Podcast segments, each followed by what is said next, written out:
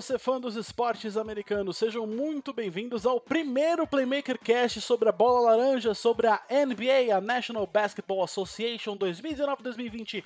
Vem chegando e nós vamos falar muito sobre ela. Inclusive, já vem chegando, não, já chegou! Ela já chegou pra gente ficar feliz, pra gente matar a nossa saudade. Eu sou o Jefferson Castanheira e hoje a gente vai apresentar para vocês tudo o que aconteceu nessa free para você ficar sabendo de tudo o que rolou nessa temporada fora, nessa off-season, né, que a gente traduz assim literalmente, a Summer League, a Free Agency, a gente vai falar tudo sobre cada time que cada, cada time montou, o que cada time fez. Mas para isso, também vou deixar um recado para você acessar o nosso Instagram e seguir a gente por lá. Arroba Playmaker Brasil, se você procurar a gente por lá, a gente faz várias postagens sobre, sobre os times, sobre as ligas. Também nós temos a nossa página no Facebook, é só você procurar por Playmaker Brasil também por lá. E também temos o nosso site que diariamente nós bombardeamos você de informação sobre todos os esportes americanos. Todos não, vai. A gente não fala sobre, sei lá, qual, fala esporte americano que não é tão famoso. É. Como é que é o nome lacrosse. daqui? Lacrosse. lacrosse. A gente não fala de lacrosse. Lacrosse tá proibido. Mas quem sabe um dia. Eu nem conheço lacrosse direito, eu só sei que. Só conheço lacrosse por causa daqueles filmes tipo American Pie, que sempre tem um bando de Mauricinho que joga lacrosse. Mas a gente fala sobre hockey, sobre beisebol, sobre basquete, sobre futebol americano. É só você acessar o nosso site diariamente que tem notícias por lá no www.playmakerbrasil.com.br. Nenhum site no país inteiro tem uma cobertura tão completa quanto a gente. Eu arrisco a dizer com todo orgulho de fazer parte dessa família. Mas, sem mais delongas, deixa eu apresentar para vocês o nosso time que está aqui com a gente hoje na nossa mesa redonda virtual. Com vocês, Rafael Lima. Fala galera, fala Jeff, fala Cassiano. Finalmente a NBA voltou, que saudade que eu tava. Eu pude cobrir os dois primeiros jogos naquele da, dessa semana e da, da, temporada, enfim, espetaculares os dois jogos, assim, prorrogação no primeiro jogo, com o New Orleans jogando muito do perímetro. No segundo jogo, é, Clippers contra Lakers, dois melhores elencos, um jogão também absurdo. Foi pro terceiro quarto empatado 8-5, 8-5. É que depois o Clippers, por ter um time com mais cancha, com mais tempo junto, acabou vencendo, a, vencendo o último quarto com mais facilidade. E vamos dar um passinho atrás, vamos falar de todos os times para você se atualizar mesmo com a temporada já começando na primeira semana. Então é legal já comparar com o que aconteceu no primeiro jogo e o que pode projetar para cada time. Fica com a gente que vai ser bem legal trocar essa ideia com, trocar essa ideia com o pessoal aqui e passar informações para vocês. É, meus amigos, a gente vai deixar vocês preparadíssimos para essa temporada que para mim, olha, tivemos temporadas incríveis essa década, mas eu aposto que essa temporada vai ser a melhor da década de 2010 para cá, tá certo? E para completar a nossa mesa redonda virtual, que hoje não tem uma pessoa a mais, a gente geralmente grava com quatro pessoas, tem ele, Cassiano Pinheiro. Fala Jeff, fala Rafa, fala ouvinte da Playmaker, um prazerzão aí, prazer imenso estar aqui. Vamos aí para esse primeiro podcast da NBA, estávamos aguardando ansiosamente. Essa temporada vai ser fantástica e é isso aí, bora, bola pra frente. Sim, meus amigos, você vai saber tudo o que aconteceu e também nossas projeções sobre esses times que fazem a NBA ser a principal liga desportiva de basquete do mundo e quiçá da galáxia. Mas para isso, fica com a gente.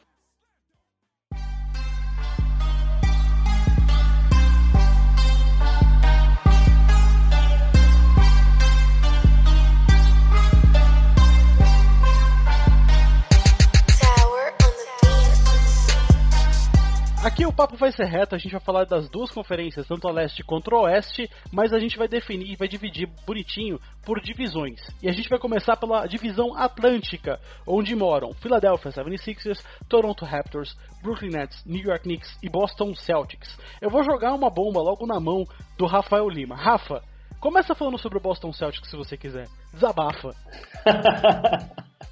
Cara, não é nenhum um desabafo. Assim, começou mal, começou perdendo, o Kemba não foi bem. Mas o primeiro jogo, ainda mais numa temporada cada equipe joga 82 partidas, então é, primeiro jogo não dá para falar nada sobre ele.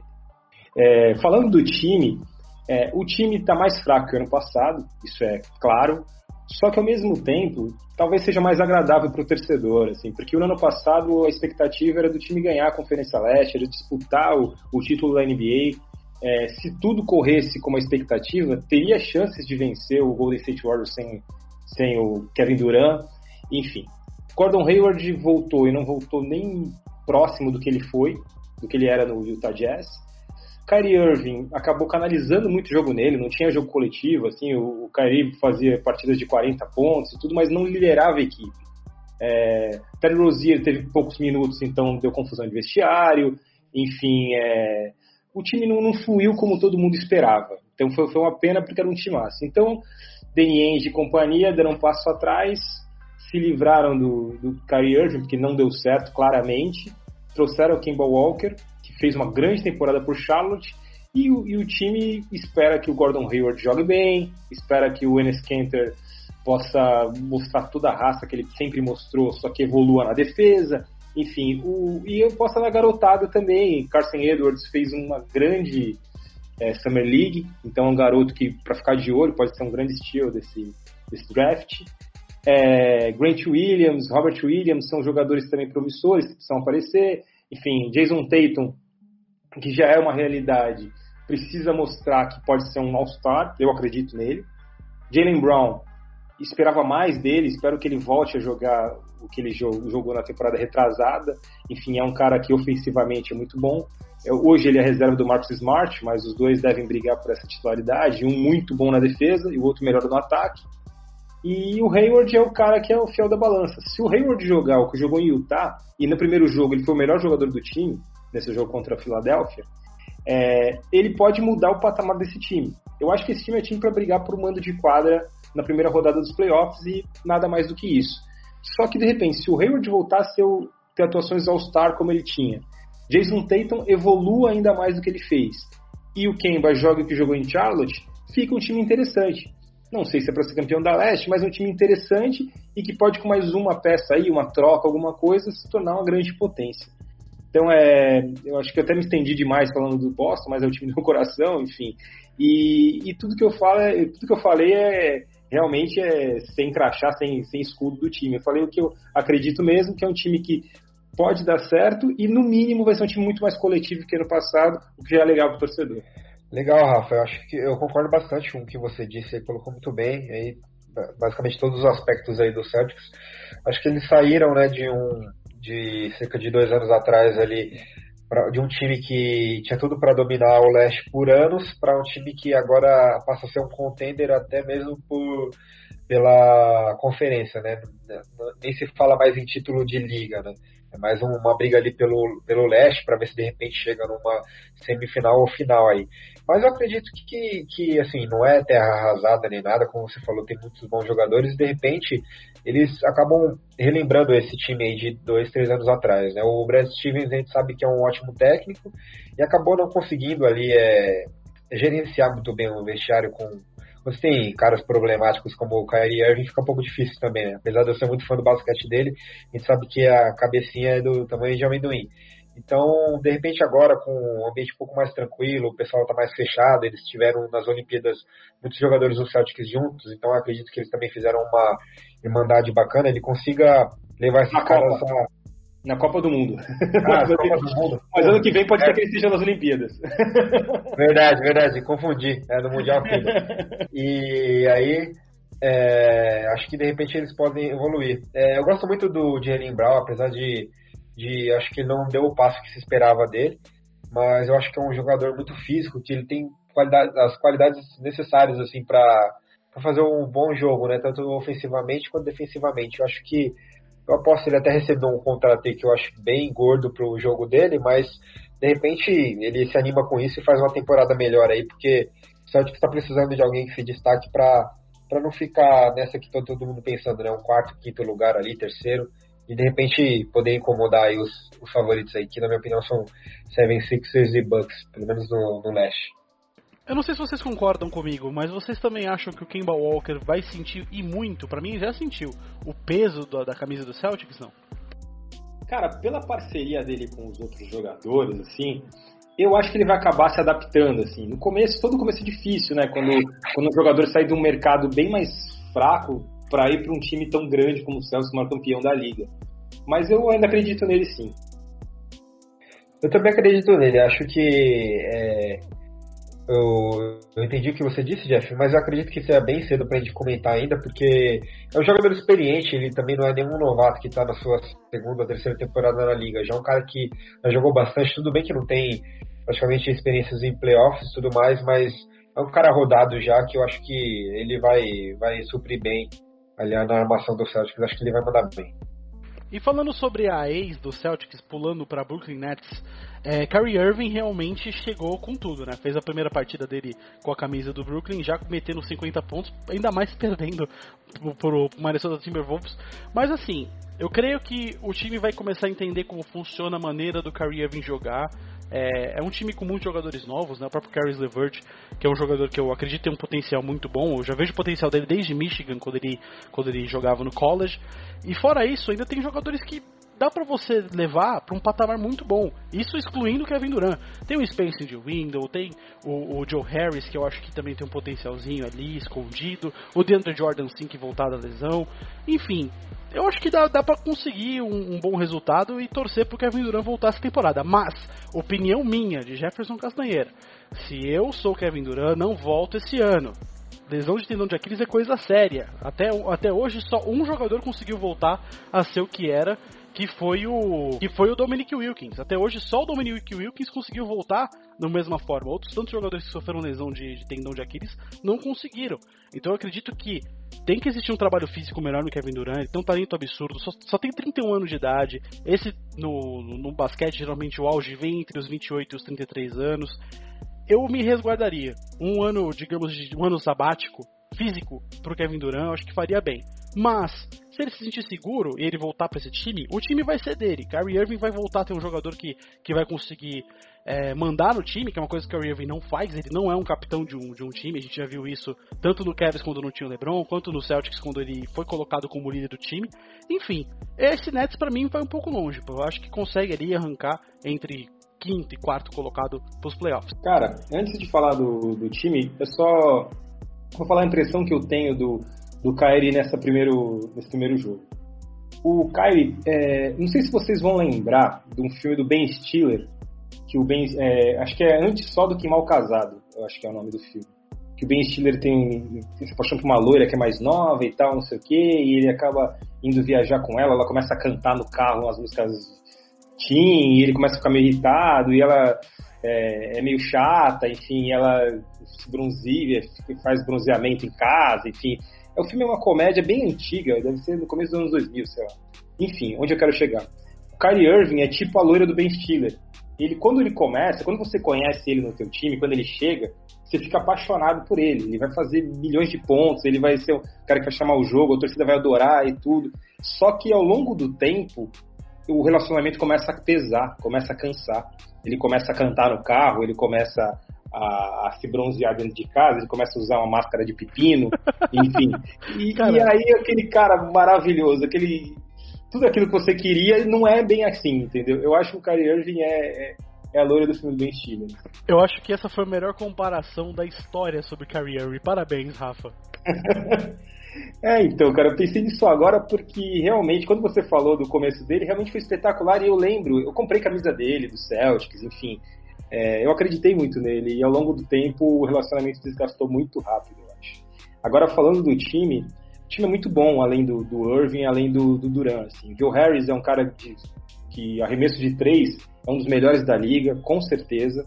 É, Spencer Dinwiddie vai ser um cara que vai brigar por sexto homem de temporada, não só nessa temporada, como em várias, enquanto ele for reserva do Kyrie. Carlos Levert é um grande jogador, enfim, jovem, que tem muito potencial. E é, Jarrett Allen foi o melhor pivô da classe dele. Ano passado jogou muito bem. Esse ano ele tem o DeAndre Jordan de, de sombra, ele vai ser titular assim mesmo.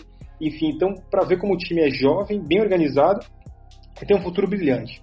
Se o Duran voltar a jogar 80% do que ele já foi, por causa da lesão que ele teve, vamos supor que ele não chegue, a 100%.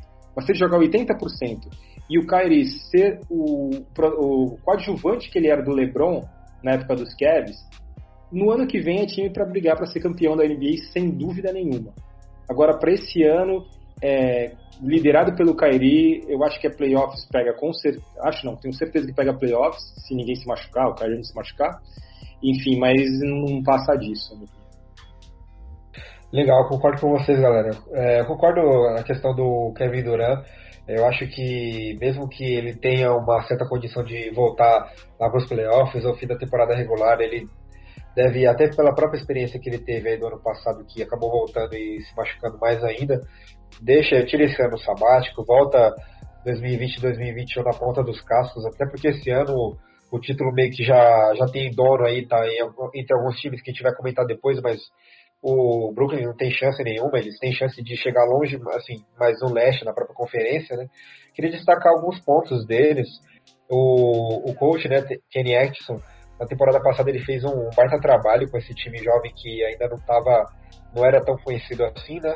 Ele já vinha fazendo um bom trabalho, até com o D'Angelo Russell, que era o principal jogador, vamos dizer assim, acabou saindo para o Golden State. E, e até reforçar um dos nomes que vocês falaram, né? O Joe Harris, que participou até do torneio de bola de três do ano passado, é um cara que me chamou a atenção da temporada passada. Não conhecia, mas acabei vendo alguns jogos e, e vi que é um cara que tem talento, principalmente nas bolas de três, mas também faz algumas outras jogadas. E, e principalmente o Jarrett Allen, né? Um cara que ele tem aquele visual interessante, né? Engraçado, ele é aquele cara alto, magro e com black power. E ele sai 70 total. Dando, dando toco em todo mundo. Cara, toda noite ele tava no highlight dando toco no LeBron, no Anthony Davis. Eu lembro de uns cinco superstars aí que ele bloqueou mesmo. Então, é um cara que, que promete bastante aí para esse ano e para os próximos anos da liga. De repente, até talvez para um most improved player, alguma coisa assim, porque é um cara que eu gosto bastante. Pulando do, do primo, do Nets, indo para o New York Knicks, será que o Knicks encontrou de vez o cara da sua franquia? Fica a pergunta, porque é RJ Barrett. Eu acredito que RJ Barrett é um forte concorrente ao Rookie of the Year. Ele jogou muito bem a primeira partida. Ele é um cara que tem um potencial incrível. Ele só não pode andar com os caras tipo Russell Westbrook, porque senão vai acabar ferrando a cabeça dele. Porque ele já é um jogador que tem essas tendências e do que ele já era meio, meio tijoleiro. Mas assim, RJ é um cara que funciona bem dos dois lados da quadra, ele enterra, ele faz passes bons, ele para um ala, ele tem uma velocidade muito boa, ele é um jogador que consegue se é, ler a partida de um modo muito eficiente e ele tá provando muito isso no Knicks. Assim, agora falando sobre o time, é um time que assim vai ali brigar na nona, décima colocação da Conferência Leste, talvez até belisque os playoffs no mais otimista possível cenário, mas se você for pensar, não é um time tão ruim. Tem o Wayne Ellington que fez um bom trabalho no Miami Heat, é um bom arremessador de três pontos também. Tem o Taj Gibson que, né, já deu o que tinha que dar, mas ainda é um pano ali que dá pra você torcer mais um pouco, ainda sai um pouco de água. Tem o Kevin Knox que também é um outro potencial absurdo do, do, do, do Knicks, que veio do draft do ano passado. Enfim, fora isso, tem o Frank Ntilikina, que é um jogador que ele vem mostrando ali um trabalho bom para ser um jogador de, de, operação, né? Não um jogador que eu acho que vai ser destaque, mas um jogador que opera muito bem é, na necessidade do time. E tem o Julius Randle, que eu acho que ainda vai surpreender a gente. Claro que ele é um jogador que tem aquela problemática dele no vestiário, ele é um jogador meio explosivo, ele não é um jogador de fácil convivência, mas, olha, o Julius Randle joga muito. Eu sou fã do basquete do, Ju, do Julius Randle. Não sou fã da pessoa, mas o basquete dele é muito bom. Fora isso, ainda trouxe o Dennis Smith Jr., que veio do Dallas é, na troca que envolveu o, o Kristaps Porzingis, mas enfim. Dennis Smith Jr. também pode despontar, mas ele vai ter que concorrer contra jogadores, até o próprio Franklin Aquina que joga na, joga na posição 1. Mas, assim, eu não sou tão negativo perante ao, ao Knicks. Ainda tem o, o, o David Fisdale, que eu gosto muito dele como técnico. Não acho ele um técnico absurdo, mas para esse time do Knicks eu creio que ele é bom. O que, que vocês acham? É... Ah, Jeff, eu vou discordar de você nessa aqui. Eu sou bem pessimista em relação ao Knicks. Primeiro, nessa bagunça que é a diretoria deles, né? Uma, uma confusão geral. É, nego manda, desmanda, ninguém sabe quem manda. É, uma hora é um time, outra hora é outro time, tá, tá indo com o Porzingis, daqui a pouco vamos reconstruir. Achei até que eles conseguiram uma ótima escolha com o RJ Barrett, acredito que, que ele vai mandar bem, é um, é um ótimo prospecto.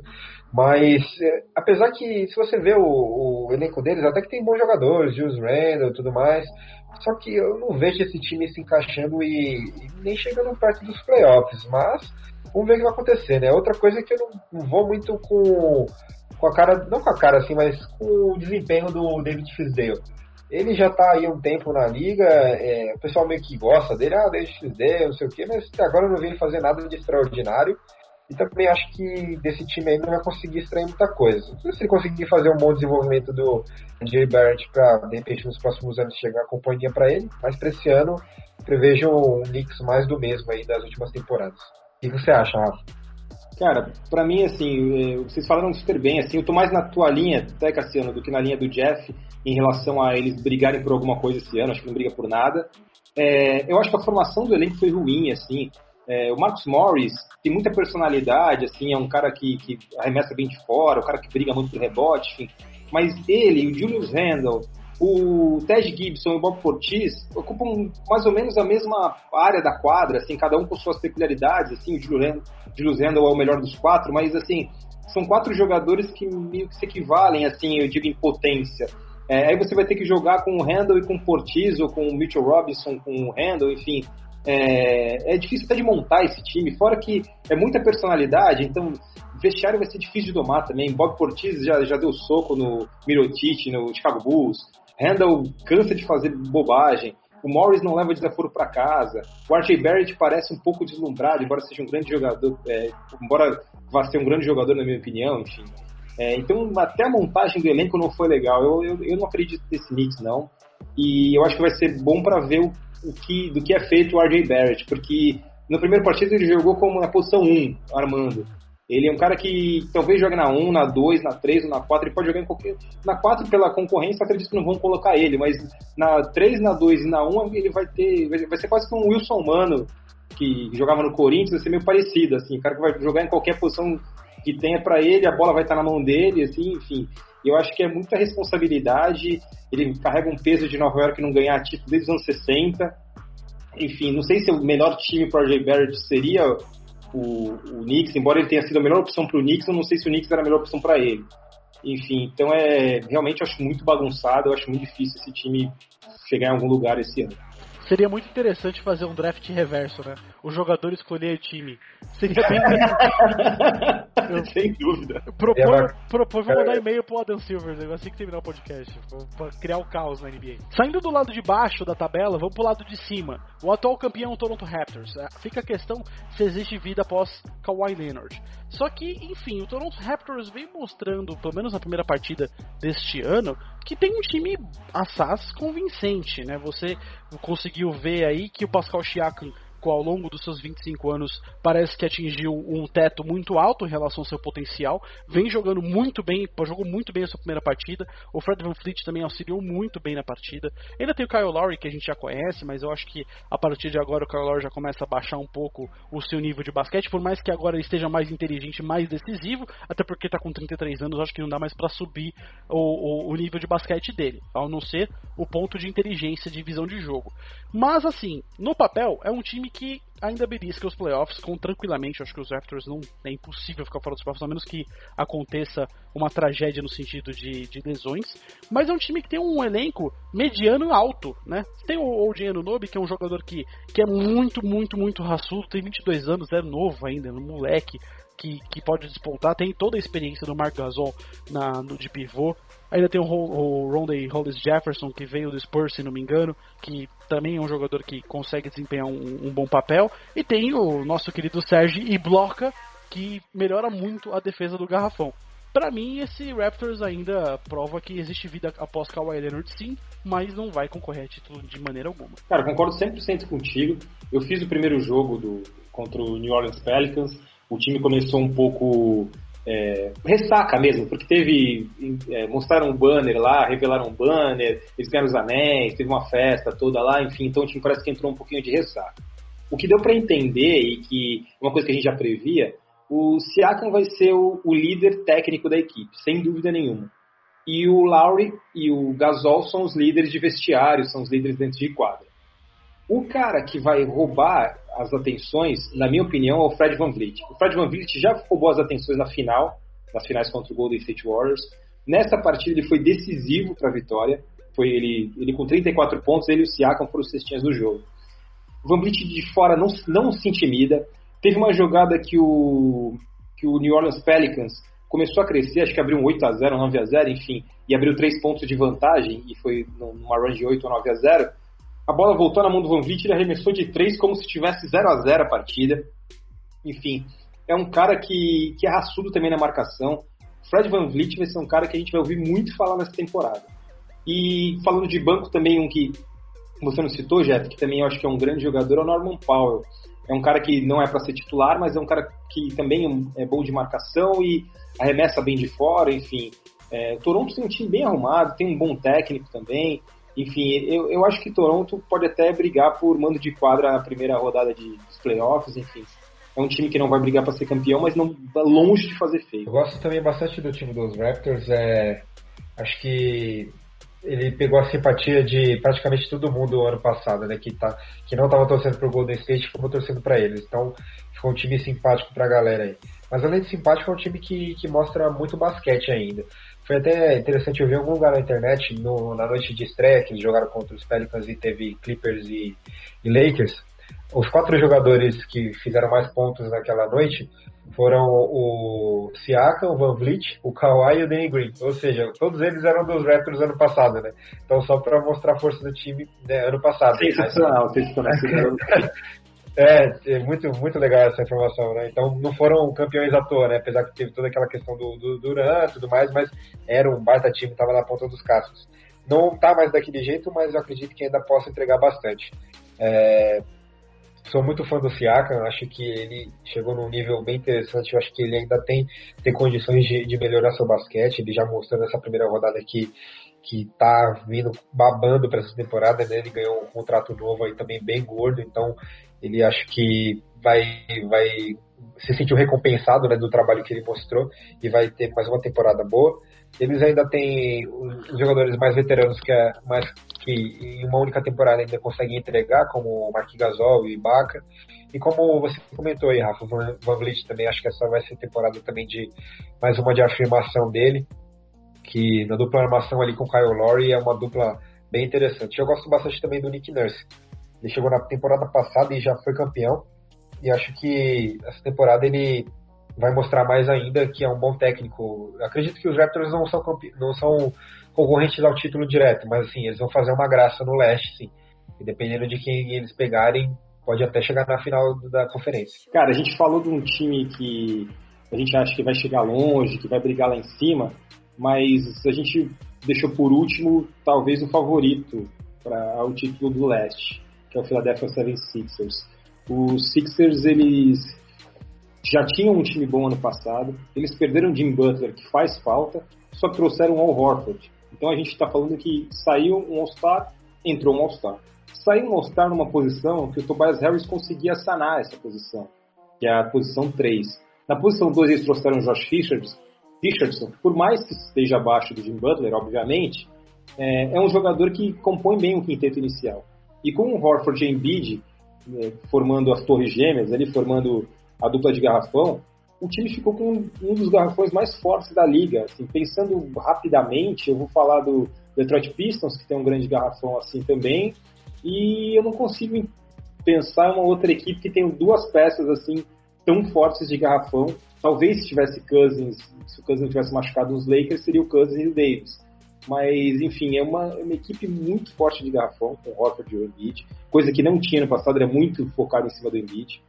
É, na reserva de Anna Bolden cai muito padrão, ou caiu o Kim, o Queen, tanto faz um ou outro, vai cair o padrão. Só que Embiid deve ter muitos minutos e Horford também. Inclusive os dois podem é, alternar a posição 5 para entrar o Mike Scott, que aí já é uma reserva um pouco melhor. Enfim, o Tobias Harris pode também jogar na 4, é, invariavelmente jogando o James Dennis como titular na 3, enfim. É um, é um elenco que tem muitas peças para mexer. É, Zaire Smith é um jogador jovem ainda que pode crescer muito nessa temporada, pode inclusive até assumir uma posição, de repente, na posição 2 como titular. Ben Simmons está crescendo a cada temporada, é um grande jogador. Assim, é difícil você é, entender, assim, a gente hoje avaliar o teto que, do Ben Simmons. Assim, é um jogador que, on round, faz várias posições, só não arremessa bem, o resto ele faz tudo bem. É, só que o, a falta desse arremesso, principalmente de fora, é, acaba sendo suprida por as infiltrações, por, por as entradas em garrafão, por dinâmica de jogo que ele dá, enfim. Realmente, é, Philadelphia Sixers é para a gente ficar de olho. É, a gente tem um Raulzinho que vai ter, em princípio, poucos minutos, mas pode aí lutar com o Trey Burke, com o Shake Milton, por ser para ser o reserva imediato do Ben Simmons. A gente torce muito por ele, ele já deu duas entrevistas pra gente, é um cara que muito legal, parceiro da Playmaker, enfim, a gente torce muito por ele não só por isso, porque é um cara muito do bem e joga muito basquete também. Enfim, então todo esse tudo isso que eu falei só mostra o, o quão forte é o Philadelphia, só mostra é, o quanto interessante vai ser ver os jogos do Philadelphia. E eu não sei se eu deixei muito para vocês falarem, enfim, acabei me empolgando, mas é, eu acredito muito nesse time. Aí. Boa, Rafa, tranquilo. Pode se empolgar à vontade, porque esse time dá motivo mesmo, né? Acho que também vai ser um, é, um dos favoritos, com certeza, ao leste.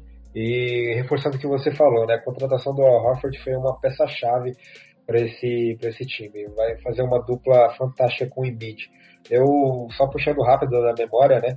Na temporada passada o Celtics pegou o Bucks e foi, se não me engano, no primeiro jogo da, da série, o Al Hofford estava inspirado e ele fechou a porta na cara do, do Tetocompo, cara. Eu estava assistindo aquele jogo e foi uma coisa incrível, porque o Al Hofford é mais baixo, o Tetocompo é aquela máquina, né? E o Al Hofford, cara, ele foi simplesmente fantástico e ele simplesmente parou naquele dia o MVP da, da temporada, né? Então eu acho que ele ainda é capaz de fazer isso e pro, provavelmente né, lá na frente eles vão se enfrentar de novo, né? Vão acabar pegando os Bucks talvez em algum momento. E o, uma adição dessa no, ao, elenco do 76ers vai ser fantástica. Além do mais que é um jogador muito experiente, pode ajudar até o próprio Embiid, né? Que também é um jogador novo, até colocar a cabeça mais no lugar, falar um pouquinho menos e jogar mais, porque a gente sabe que ele joga muito, né? Então o Embiid viu uma reportagem também que ele estava mais fininho nessa temporada, que eu acho que também doeu muito, né? Ele até tinha dado algumas entrevistas daquela derrota para na última bola, né, aquele arremesso do Kawhi para os Raptors, né? Então acho que nessa temporada eles vêm babando para finalmente concluir o processo, né? Que já está há tantos anos aí sendo sendo construído.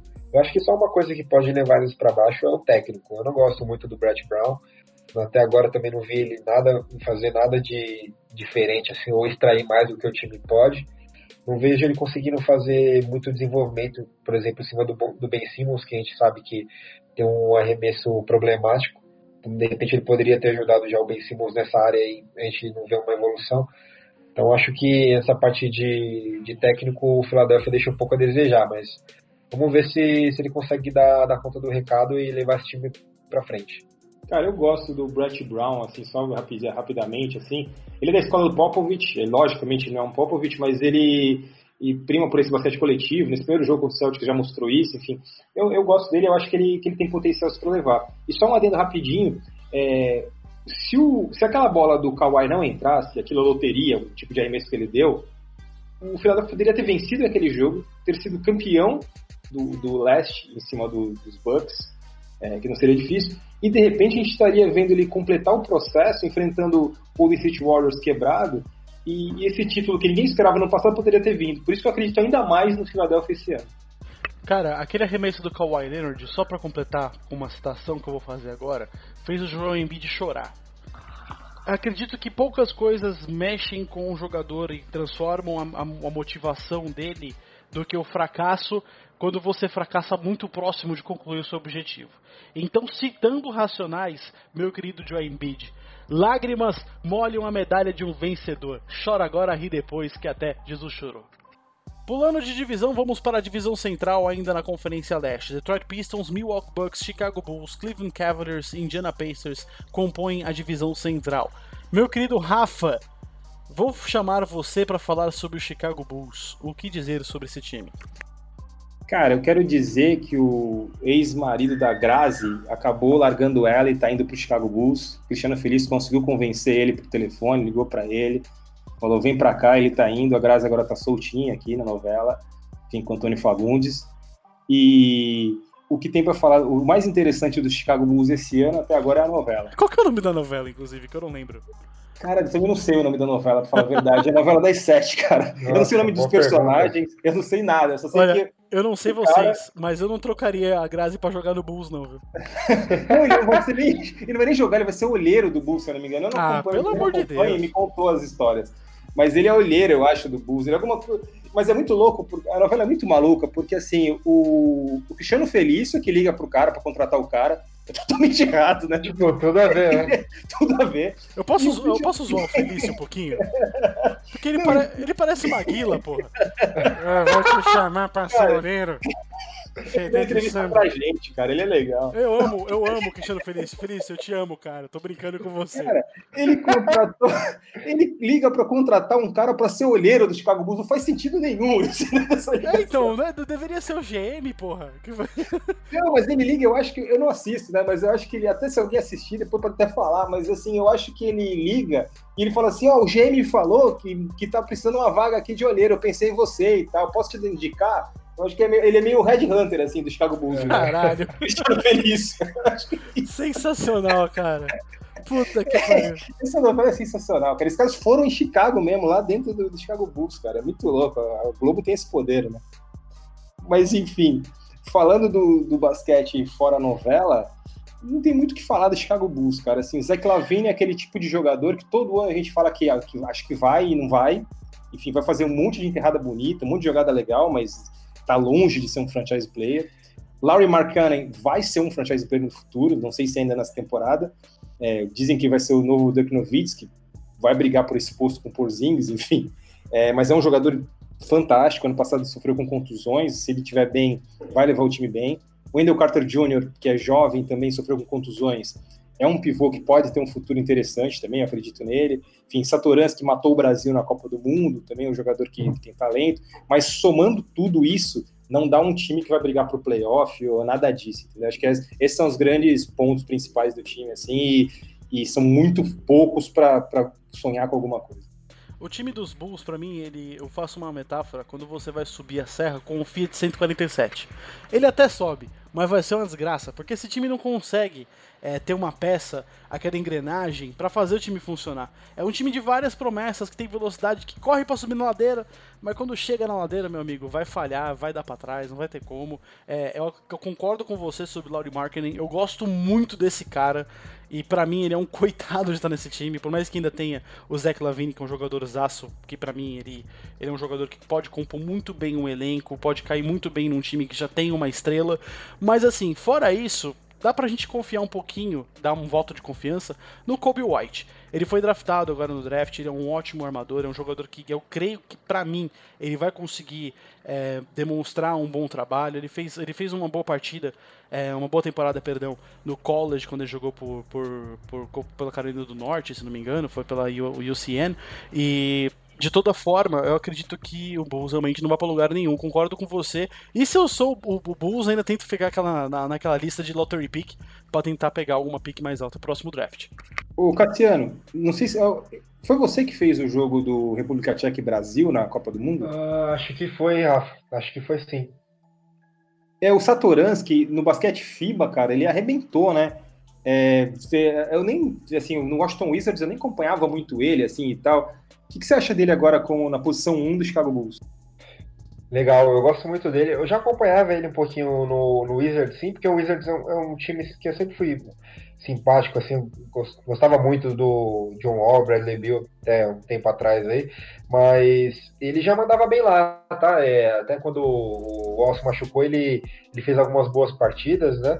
E, e aí meio que no Mundial FIBA ele se liberou total, né? E aí jogou um basquete de, de grande qualidade mesmo. Foi, foi um dos melhores jogadores da competição e realmente aquele jogo ele acabou com o Brasil de uma forma que é, os brasileiros não viram nem a cor da bola. Depois eu até vi a entrevista do Rafa Luz falando que o Brasil não esperava que a República Tcheca jogasse daquele jeito, que o Satoransky pegou a bola debaixo do braço e falou que o jogo era dele. Realmente eles não conseguiram acompanhar o ritmo. E eu acho que é um cara, assim, por mais que o Bulls não tenha perspectiva de nada, acho que é um cara que vai acabar liderando o time, assim, né, em alguns aspectos. Ele vai levar a bola ali e acho que é um bom jogador, viu? É, ele acabou saindo do, do Wizards, foi pro Bulls, que também não é nada demais, mas, assim, eu, eu acredito no basquete dele. Talvez ele poderia até ter uma posição melhor em algum time aí que, de repente, para ser um reserva, assim, algum time contender. Mas acho que ele, é acho ele um bom jogador. E só de um destaque aqui do Markkinen, vocês comentaram, ele meteu só 35 pontos no primeiro, primeiro jogo, viu? Tava vendo os highlights dele lá, realmente é um cara que, que daqui. É um... Essa temporada ele já vai mostrar muito, mas é um cara para o futuro da NBA para se destacar bastante. É, puxando um gancho de time jovem, vou falar um pouquinho do Cleveland Cavaliers, que tá naquele limbo, né? Tem alguns jovens lá, mas é terra bem arrasada pós LeBron. Da temporada passada para essa não mudou muita coisa. Eles têm mais um jovem, meio que tá seguindo o mesmo roteiro, né? Tiveram uma pick de draft, é, escolheram um armador, dessa vez foi o Darius Garland. É, vamos ver se ele vai conseguir demonstrar um bom basquete, né? O, acredito que o time não vai ter, não vai ter nenhuma melhora, viu? Eu não vejo, não vejo perspectivas pro, pro Cavaliers. Na verdade, eles estão no processo de rebuild mesmo para daqui a dois, três anos conseguir alguma coisa, né? É, eles vão ficar bem, bem no limbo agora. É, provavelmente troquem o Kevin Love se alguém conseguir, se acharem algum, alguém que interesse para conseguir uma, umas piques lá na frente, mas é isso. Não, não vai sair muito disso. É Cara, o Cleveland, só, Jeff, eu vou falar uma palavra sobre o Cleveland Cavaliers. Chechelento. Definiu. Tá aí a Bela palavra definição. do profissional, o profissional falou palavra. Não é choque de cultura. Lá choque de cultura. Mas só uma palavrinha sobre o, Dallas, o Darius Garland. Eu acho que os, os Cavs têm que segurar essa galera jovem, como o Darius Garland e o Colin Sexton dá para segurar esses dois, cara. Eu acredito que eles são muito bons armadores. Eles têm um potencial absurdo. O, o Sexton tem 20 anos, o Garland tem 19. Então, se lapidar bem esses jogadores, dá para ter um futuro bom. Agora, trocar o Kevin Love, eu acho que é muito difícil um time da NBA com sanidade mental conseguir aceitar o Kevin Love com um contrato de 28 milhões por ano. Eu não aceitaria de modo algum, não trocaria ele por nada. Quer dizer, não, não pegaria ele por nada, porque o contrato dele é muito alto. Então, para mim, o Kevs é, é rebuild mesmo, tentar trocar ou esperar o contrato do Kevin Love acabar para pensar no futuro. O, o Cleveland Cavaliers falam tudo, assim, o time ainda tem Tristan Thompson e o Kevin Love como os grandes destaques no primeiro jogo, enfim, para ver que o time não vai chegar em lugar nenhum. Agora, falando de um time que eu acho que vai chegar em algum lugar, o, é o Detroit Pistons. O Detroit Pistons é uma equipe que tem tudo para pegar playoffs nessa temporada. É, torço muito por isso, porque o Derrick Rose está lá. O Derrick Rose é um cara que foi MVP da liga, é um cara que deu como acabado para o basquete voltou com tudo ano passado, ressurgiu no Minnesota Timberwolves, já começou bem no Detroit Pistons, vai brigar com certeza para ser o sexto homem da temporada. Ele é até melhor que o titular, mas eu acho que por opção técnica ele vai ser o reserva do point guard, porque ele é mais jogador que o Red Jackson, sem dúvida nenhuma. O Red Jackson é um cara que ia virar, ia virar, ia virar, nunca virou e nem vai virar, na minha opinião. É, o time tem, na segunda unidade, tem o Luke Kennard, que é um jogador muito bom nas bolas de três, tem o Mark Morris, que além de um guerreiro, também está arremessando melhor. Enfim, é uma equipe mais desbalanceada, coisa que a gente achava difícil acontecer quando o Blake Griffin foi para lá e eles trocaram um caminhão de escolhas de jogadores por ele. É, agora eles têm um titular e um reserva bem equivalentes. É, a dupla de garrafão é uma das melhores da liga, Griffin e Drummond. É, Griffin melhorou ainda os arremessos dele de fora, de média e longa distância, enfim, é um jogador cada vez mais completo. Se ele estiver saudável, coisa que ele já começou a temporada baleado, se ele estiver saudável, é um jogador que pode levar esse time longe e vai ser muito divertido ver esse Detroit Pistons. Eu acho que desde aquele time que do, do Ben Wallace, que foi campeão em cima do, dos Lakers, o Detroit Pistons não montava um time tão promissor. Gosto bastante dos Pistons também, é, desse, desse é, Big Three aí que eles têm, né? Eu, eu gosto bastante do Drummond, cara. Apesar que ele tenha algumas falhas ali, é, mas eu acho ele um ótimo pivô. É porque nesses últimos anos a gente está vivendo uma hype de bola do perímetro, que o pivô tem que arremessar do meio da quadra, tem que fazer mais bola de três do que no poste baixo, mas assim, cara, ele cumpre muito bem o papel dele. Você vai ver sempre ele tá ali 20 pontos, 20 rebotes, 20 pontos, 15 rebotes. Então, é um cara que ele faz o, o, feijão com arroz bem feito. O problema é que ele nunca teve muito apoio do lado dele, né? E agora, do ano passado para cá, agora ele tem o Blake Griffin, que, cara, um baita jogador, evoluiu pra caramba na carreira. E o Derrick Rose, que, com perdão da piada, e com uma perna né, todo machucado, é muito melhor que o Red Jackson, pelo amor de Deus. É, então, acho que é um time que vai fazer uma graça e é legal pro para os torcedores dos Pistons, né? Tava tudo, tá tendo toda aquela questão lá que eles não conseguiam lotar o ginásio, que a galera não estava indo para o novo, novo ginásio. Então, de repente, chama mais público aí de uma franquia que é tão tradicional, né? Eles têm também o Dwayne Casey, né? Que a gente sabe que é um ótimo técnico, né? Ele, ele formou bastante é, uma base daquele Toronto Raptors campeão. Então, é um cara que, que sabe montar time, a gente sabe disso. Então, acho que é o Pistons vem para pegar as últimas vagas aí do, do leste. É um time legal de se ver. Cara, eu torço muito pro Pistons contra 76ers nos playoffs, cara. Eu queria ver muito essa rivalidade do Drummond e do Embiid É, nos playoffs. Exatamente. cara. Ia ser demais. Exatamente. O, o Embiid entra muito na cabeça do Drummond e ele tem que melhorar isso. De repente, no confronto, um, um novo confronto, ele pode é, talvez chegar num outro nível e realmente bater de frente com o Embiid. Acho um pouco difícil, mas é assim, é só tendo desafios que você cresce, né? Então, de repente, Cara, seria demais ver esses dois se enfrentando em playoffs. Sete jogos, seis jogos. É que eu acho que não chegaria em sete jogos, mas, enfim, quatro, cinco, seis jogos, sei lá, seria demais ver esses dois se xingando no Twitter e jogando no dia seguinte. Assim, muito exatamente, exatamente. O Muito Dwayne, legal. o Dwayne está lapidando o setor ofensivo do André Drummond. O André Drummond, ele, ele sempre teve dificuldade muito grande de atuar na posição ofensiva dele, tanto dentro do garrafão. Ele nunca foi um, um pivô que atacasse tanto. Mas dessa última temporada pra cá, inclusive nessa primeira partida, o André Drummond tá muito agressivo ofensivamente. Parece que o Casey tá trabalhando de uma forma muito, digamos, preciosa no André Drummond. Porque o Drummond é um pivô novo, cara. Ele é, ele é novo, tem, ele tem, tá- acho que ele tá com 26 anos, se não me engano. É um pivô excelente, é o melhor reboteiro da liga de longe. Ele é um cara que tele, ele telegrafa os rebotes, ele consegue saber onde tem aquela, aquele sexto sentido que o pivô tem é muito apurado para pegar rebotes, ele é um ótimo defensor. Ele sempre pecou muito nesse setor ofensivo, mas eu vejo que ele tá evoluindo muito nessa parte. E ele contra o Embiid para mim é um jogaço. Eu prefiro o Embiid, eu acho o Embiid para mim o melhor pivô da liga disparado, mas é, eu quero muito ver isso nos playoffs também. Mas já saindo do Pistons e falando sobre o Indiana Pacers, tá? O Pacers ainda vem tentando se recuperar pós Paul George, a era Paul George que, que viveu em Indiana. Tem o Victor Oladipo que conseguiu trazer um pouco de esperanças para o Indiana Pacers voltar a ser o que era, como foi um time muito forte no início da década. Mas eu acho que o Pacers é um time que vai brigar para entrar para os playoffs. Eu não acho que tem tanto destaque assim pra estar ali entre os oito primeiros. Por mais que o Oladipo seja um excelente jogador, ele vai demorar um pouco ainda para voltar da lesão, mas ainda tem uns jogadores que são razoáveis, que é o Miles Turner, que eu acho um jogador excelente, que atua muito bem como pivô, ele é um pivô muito novo. Tem o Damonta Sabonis, que é um jogador ofensivamente muito completo, é, trabalhando como ala pivô, mas ele também às vezes flutuou para três, tamanha flexibilidade que ele tem. E ainda tem um jogador que eu, que eu tento apostar desde que ele apareceu na liga, que é o Jeremy Lamb. Eu acho que o tem um, algum potencial escondido. Eu vejo que ele tem algum, algum esforço para para ter um teto um pouco mais alto.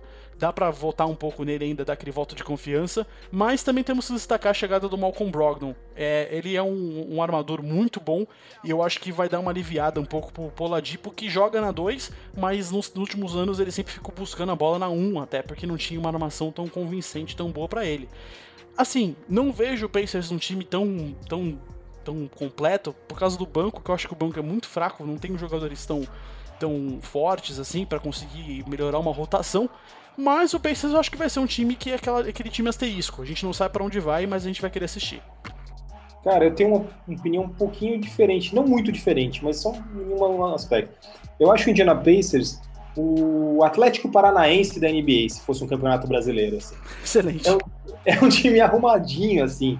É, você pega na, nas posições, por exemplo, o TJ Warren, que veio do Phoenix Suns, é um cara que pontuava bastante no Suns. Eu acho que ele vai manter essa pontuação dele aí. Ele já fazer 18, 20 pontos, 22. Vai ser um jogador que vai manter uma média assim bacana. Miles Turner é um cara que marca pontos. O Jaime Lamb, que você falou, Jeff, é um jogador que vai vir do banco bem, eu acredito, assim, quando tiver o Oladipo jogando. Doug McDermott é um cara que arremessa bem de fora. É um time ajeitadinho, é um time que eu acho que pega playoffs e para por ali, mas não é um time que vai sofrer tanto. O Nate McMillan é um bom técnico também, é, assim como o Thiago do Atlético Paranaense, falando de futebol. Enfim, então eu acho que o, que o Indiana Pacers é uma equipe que não vai fazer vergonha nenhuma, vai pegar seu playoffzinho ali, vai, vai ser eliminado em 5, 6 jogos e esse é o, o, futuro do Indiana Pacers da temporada. Bom, pessoal, legal o Indiana aí, concordo com tudo que vocês, com, vocês colocaram aí. Então, para não ser repetitivo, vou puxar aqui o Bucks, né, um dos principais favoritos aí na Conferência Leste, né. É, eu acredito que o time acabou tendo uma leve queda aí nas suas perspectivas para essa temporada, tanto porque tem mais adversários à, à altura, né, e até mais fortes do que ele, quanto pelo próprio time. Eu acho que a saída do Malcolm Brogdon vai fazer uma falta tremenda nesse time, porque acredito que o elenco não é tão, tão grande assim para suprir. E não chegou basicamente ninguém para fazer ah, o que ele fazia, né? Eles vão ter que se virar com, com o que eles já tinham. É, vai ser uma temporada difícil para o Yannis, né? Ele, ele já, é lógico que ele já era muito conhecido na liga, porque já está aí há, há seis anos na liga, mais ou menos cinco anos. Mas é, foi a temporada de MVP dele, né? Então todo mundo, todas as atenções vão estar voltadas para ele. Eu, eu sou um baita fã dele e espero que ele tenha trabalhado aquelas questões, principalmente que ficaram. Todo mundo já sabia que ia ficar claro e realmente ficaram nos playoffs, que é quando a defesa vai fechar o garrafão para ele, ele vai ter que arremessar de meia distância ou tentar fazer uma coisa diferente para não, não ficar ali preso, né? É, que foi o que o Celtic fez, que foi o que o Raptors fez, todos, todos pegaram eles no playoffs fizeram, né? Então vamos ver se ele consegue evoluir nesse ponto. Acredito que sim. Eu acredito que ele vem para mais uma temporada devastadora. É, só que eu não, eu não sei, mas eu acho que eu, eu gostava muito do Bucks na temporada passada, só que acho que ele meio que eles pararam no tempo. Eu não sei se eles vão conseguir fazer frente nem pro, pro, Sixers, pro Sixers ou de repente para até um outro time que faz algum outro time do leste aí. O que o que me faz pensar que eles podam, possam evoluir, mesmo com o mesmo elenco, sem fazer nenhuma grande aquisição, é o técnico, né? O técnico, o técnico Coach Bud, ele é um baita técnico, ele era aquele técnico daquele Atlanta lá, né, que era, tinha quatro All-Stars, não tinha nenhuma super estrela, só que era um time redondinho que chegava longe. Então, todo mundo sabe que ele sabe trabalhar muito bem com, com elencos aí, então de repente ele consegue tirar mais do que esses jogadores podem dar, porque, por exemplo, o Eric, Eric Bledsoe não é um cara que me inspira muita confiança como armador de um time campeão ou de um time que pretende ser campeão. Acho que ele chegou aí reclamou lá para sair do Suns que queria jogar num lugar mais competitivo, chegou, não fez muita coisa, então eu não sei, não sei se o, se o acho que a, a janela do Bucks passou. Eles tinham uma temporada passada para fazer e acabaram perdendo pro, pro Toronto, né? Eu acabei desanimando um pouco do time. É um time muito forte ainda, só que eu já não tenho as mesmas esperanças. Apesar de gostar muito do Ian. Olha, eu, eu vou um pouquinho na contramão. Eu acho que o time realmente caiu em relação ao ano passado, é, no time titular. Só que o Wesley Matthews, que chegou, é um cara experiente, que eu acho que remessa bem, enfim, marca bem. Eu acho que é um jogador que vai ajudar bastante o time, mas principalmente, é, ele tem uma molecada, o Dante Di Vincenzo, se ele for o que ele, o que ele foi pré-NBA, ele é um jogador que pode ajudar bastante nos arremessos, enfim, também. É um cara que pode ajudar no ataque e, e é um, um elemento até surpresa. Ele, ele tá atrás do George Hill, enfim, ele vai ter poucos minutos, mas é um cara que pode roubar minutos aí ao longo da temporada.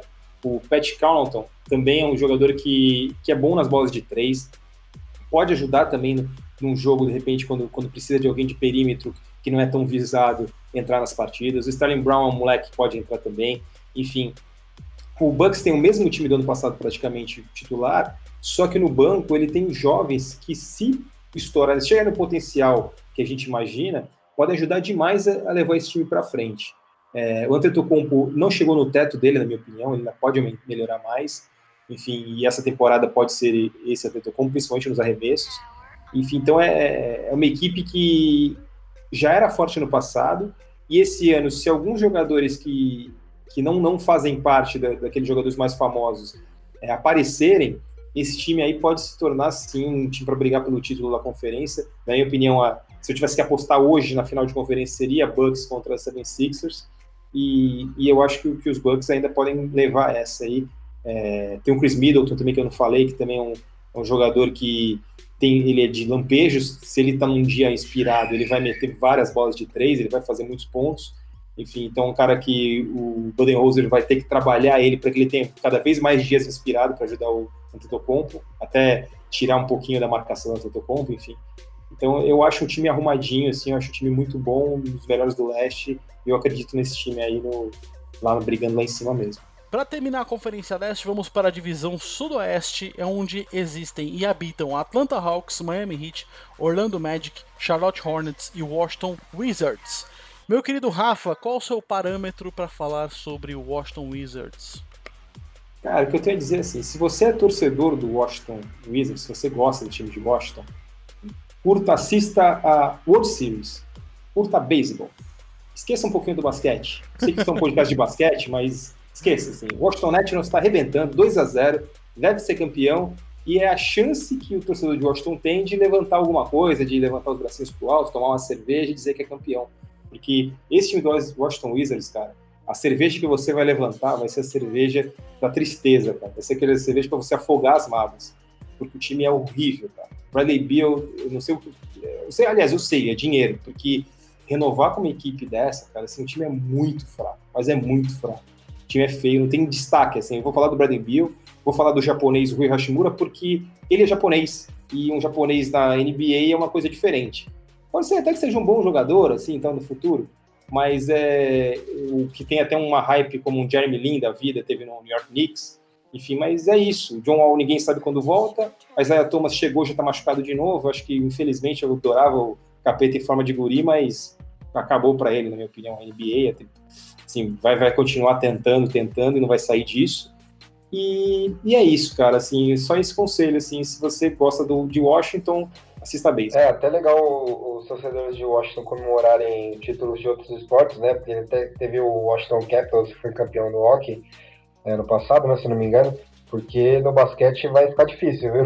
vai demorar uns bons anos para o time ser minimamente competitivo. É, como eu comentei até num bloco anterior, eu gostava muito do time do Washington Wizards até cerca de dois anos atrás, quando eles ainda eram competitivos, fizeram série, série pesada contra o Celtics e tudo mais. Mas de um tempo para cá o, o, John Wall já não estava o mesmo, ele já estava querendo mais brigar, ele também era um cara que tem uma cabeça muito boa, e, apesar de eu gostar muito do jogo dele, acabou se machucando aí, né? Então o time está entregue também, né? O Bradley Bill também ninguém entendeu nada que, que ele fez, como o Rafa falou, ele mesmo, porque era um cara que podia encaixar em vários times aí, por exemplo, no Los Angeles Lakers ou um outro time que precisava de, precisasse de um terceiro cara aí para formar um Big Tree, né? Acabou até legal ele acabou não ter ido porque não ter ido para nenhum time porque talvez ia ficar meio favorito demais, né? Algum time se ele chega aí no Clippers da vida no Lakers e aí tá mais na, na questão da, das duplas mesmo, né? Mas vamos ver o que acontece. Esse time aí não, não inspira um mínimo de confiança. Bom, continuando aqui falando de time ruim, vou falar de um pior ainda, que é o Charlotte Hornets, que comentando igual a gente fala no nosso podcast de futebol americano, né? Vai o grande perdedor vai ser que assistir os jogos do Charlotte Hornets, porque pelo amor de Deus é muito é, difícil, viu? Tortura Até... visual, tortura visual. Ex exatamente. Então, o, o, que eles tinham de bom, uma das poucas coisas era o Kemba Walker, ele, ele saiu, foi pro Celtics, e para o lugar dele veio um cara que eu também não vou muito com a cara dele, acho que é muita marra, pouco basquete, que é o Terry Rozier. Mas de repente vamos ver se ele dá certo, né?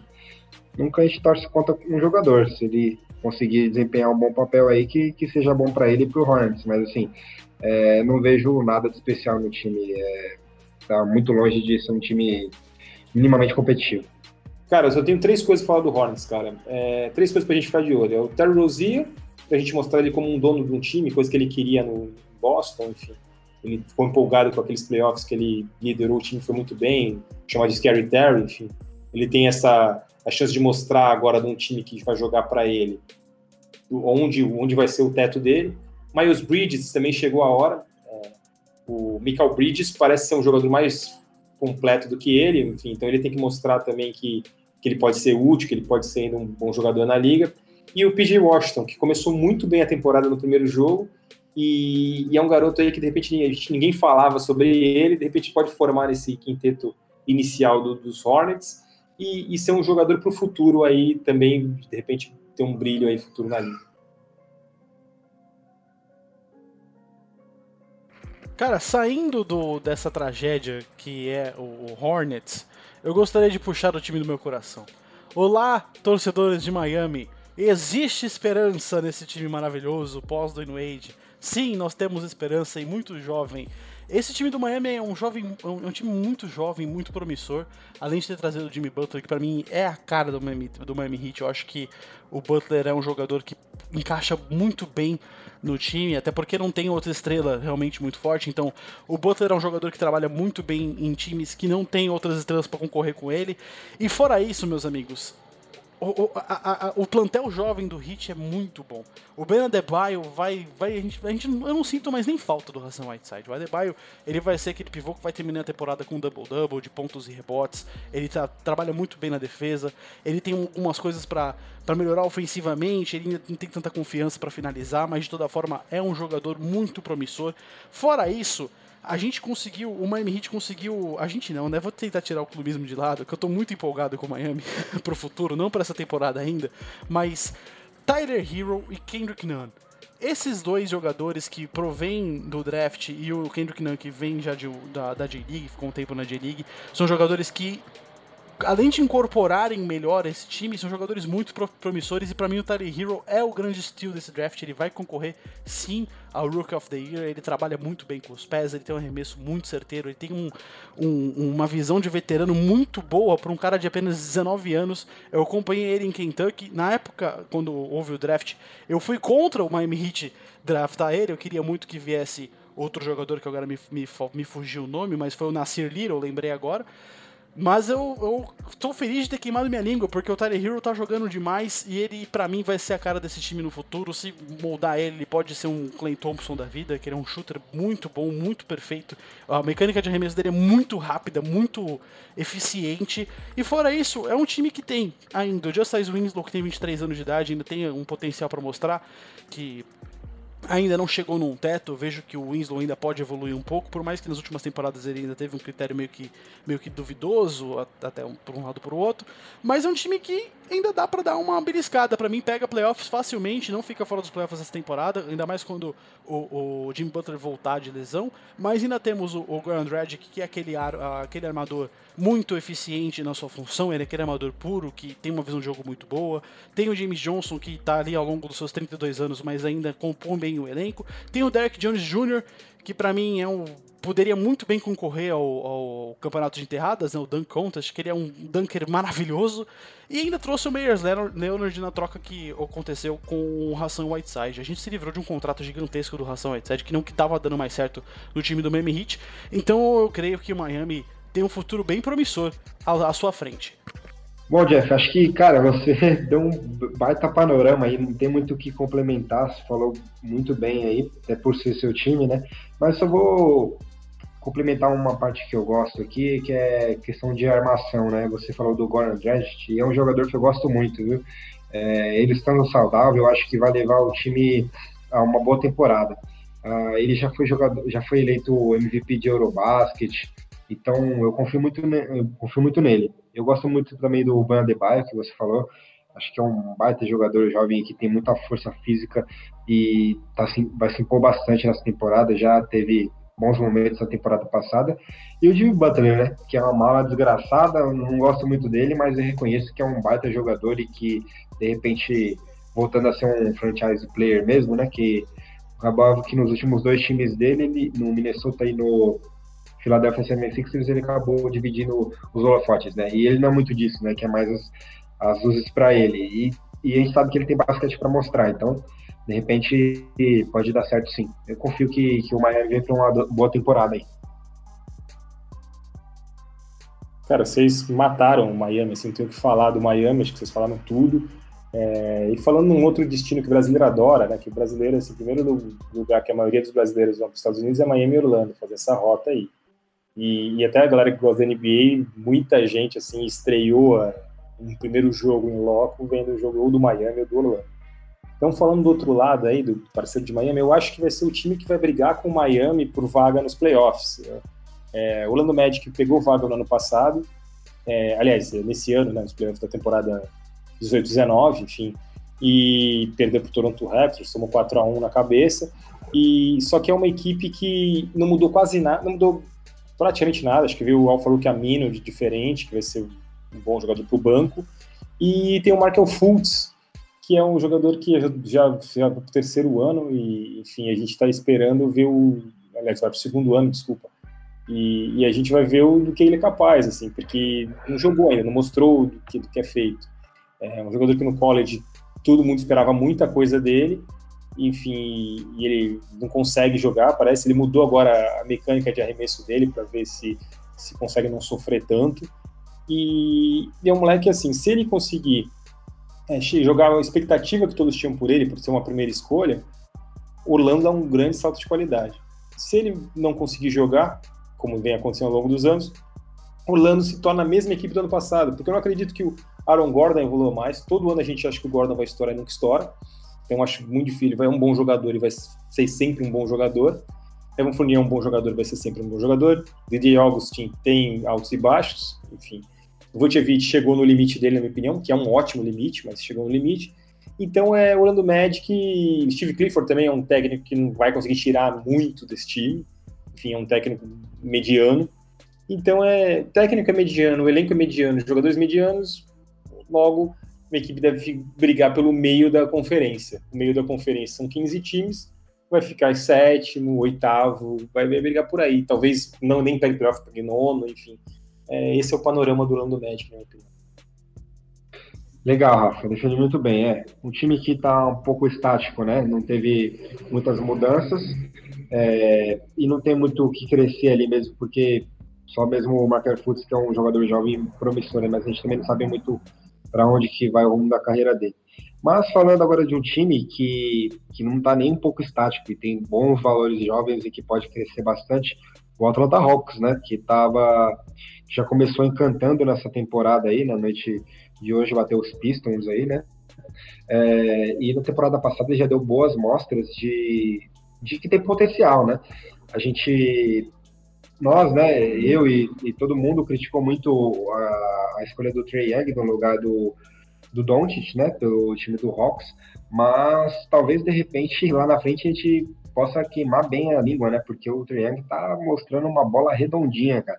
Eu tinha visto até uma entrevista dele uma declaração ainda no ano passado, que o pessoal estava perguntando para ele de prêmio de Hook of the Year, porque ele fez uma segunda metade de temporada melhor que o Doncic. Né?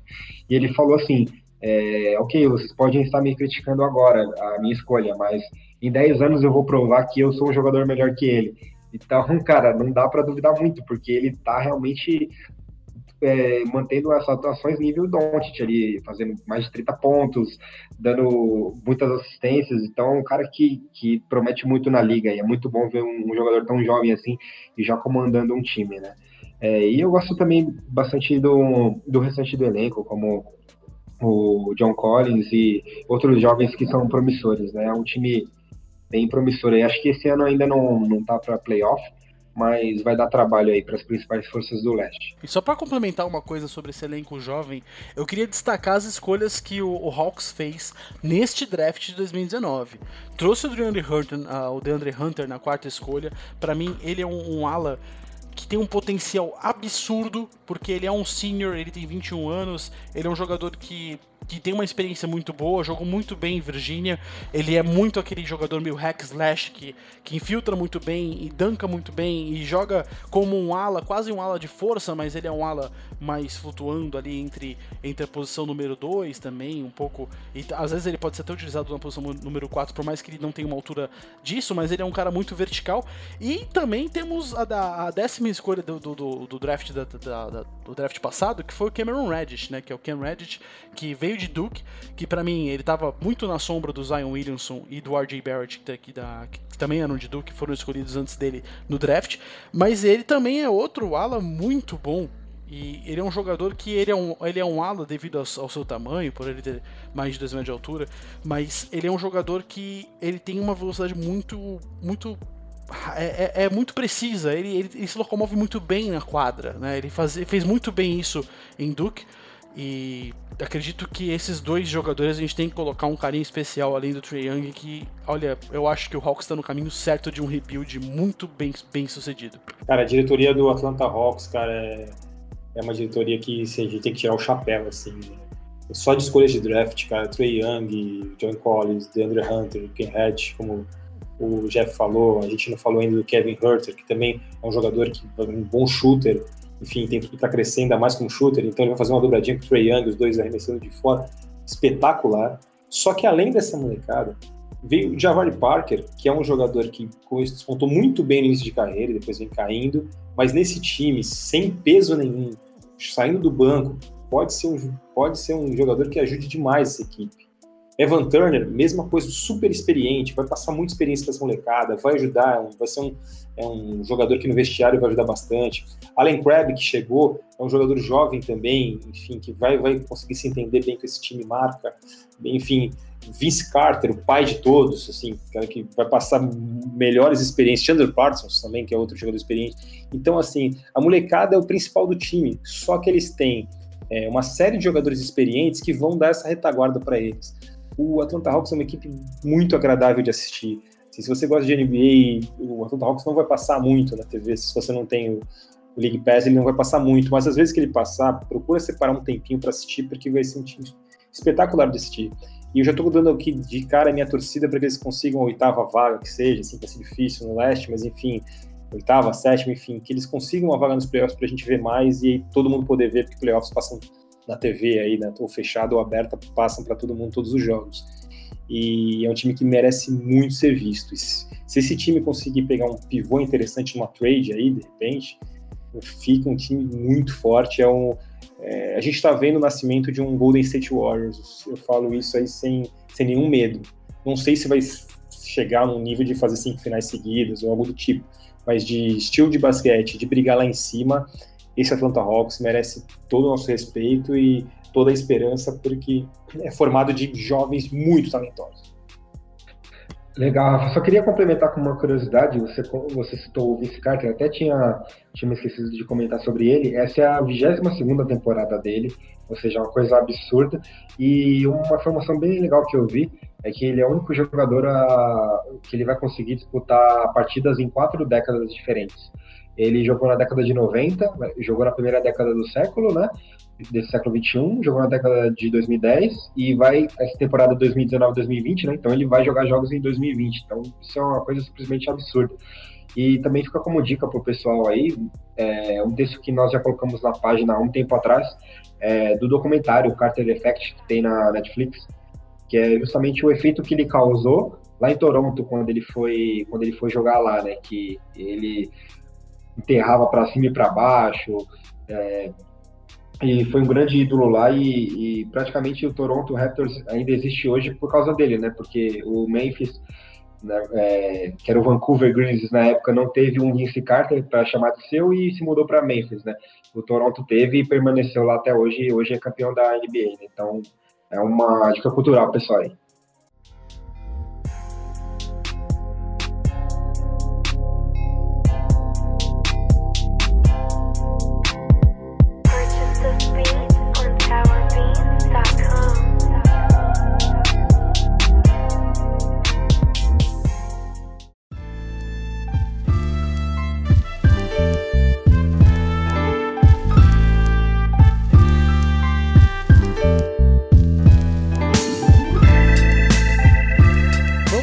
West Side, meus amigos. Vamos para a Conferência Oeste, diretamente para a divisão do Pacífico, onde moram Phoenix Suns, Los Angeles Clippers, Golden State Warriors, Los Angeles Lakers e Sacramento Kings. Meu querido Cassiano Pinheiro, o Lakers definitivamente trouxe um parceiro para LeBron James, conseguiu trazer depois de alta perseguição, que poderia ter passado até no Datena, de tão rápido que foi essa perseguição, tão perigosa que foi trazer o, o, Anthony Davis. O que falar sobre o Lakers dessa temporada? Trouxe, trouxe sim, Jeff. Acho que é um dos melhores parceiros que o Lakers poderia ter trazido, o Anthony Davis. Realmente um jogadoraço, né? Um cara fantástico. Eu acho que o Lakers promete muito nessa temporada. Inclusive, a minha aposta para MVP é o Anthony Davis. Acho que ele vai querer jogar de uma forma que ele nunca jogou, nem nos melhores tempos de New Orleans Pelicans. É, acho que o time está muito mais equilibrado nessa temporada, né? A temporada passada tinha, tinha muitos jovens e que não tinha, não tinha uma distribuição boa por posições, né? E hoje em dia eles têm muito mais elenco, né? Tem tanto na armação quanto pivô pessoal não, não, pega muito no pé do Magui, mas eu acho que ele é um bom, faz um, um bom arroz com feijão ali também. O Dwight Howard parece que voltou bem, cara. Parece que colocou a cabeça no lugar e a gente sabe que ele é um baita jogador, então de repente, mesmo aí já mais pro fim de carreira, ele pode contribuir bem. Né? O Danny Green chegou aí para simplesmente ele chegou fazendo 28 pontos na sua estreia e a, e a gente viu a informação que ele é uma, a melhor estreia de um Laker, né? É, que o Kareem Abdul-Jabbar estreou fazendo 27 pontos e o LeBron James estreou fazendo 26 pontos e o Danny Green fez 28. Então, é um cara que, principalmente nos playoffs, ele pega fogo também. Ele tem sempre suas bolinhas de três lá. Só uma coisa que eu acabo pontuando no lado negativo dos Lakers, eu não sei se esse é o meu só o meu sentimento ou de alguns outros outras pessoas aí. O papai LeBron é simplesmente meu jogador favorito da, da história. Eu gosto muito dele, foi por ele que eu comecei a assistir basquete e tudo mais.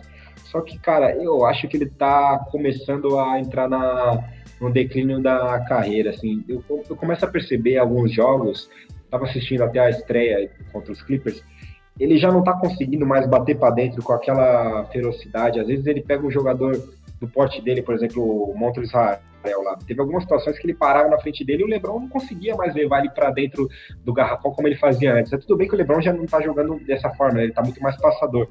Mas eu não sei, viu, se, se o LeBron vai conseguir manter o nível aí durante toda essa temporada e talvez joga, chegando a sete jogos contra um Clippers da vida, um Golden State, um Rockets.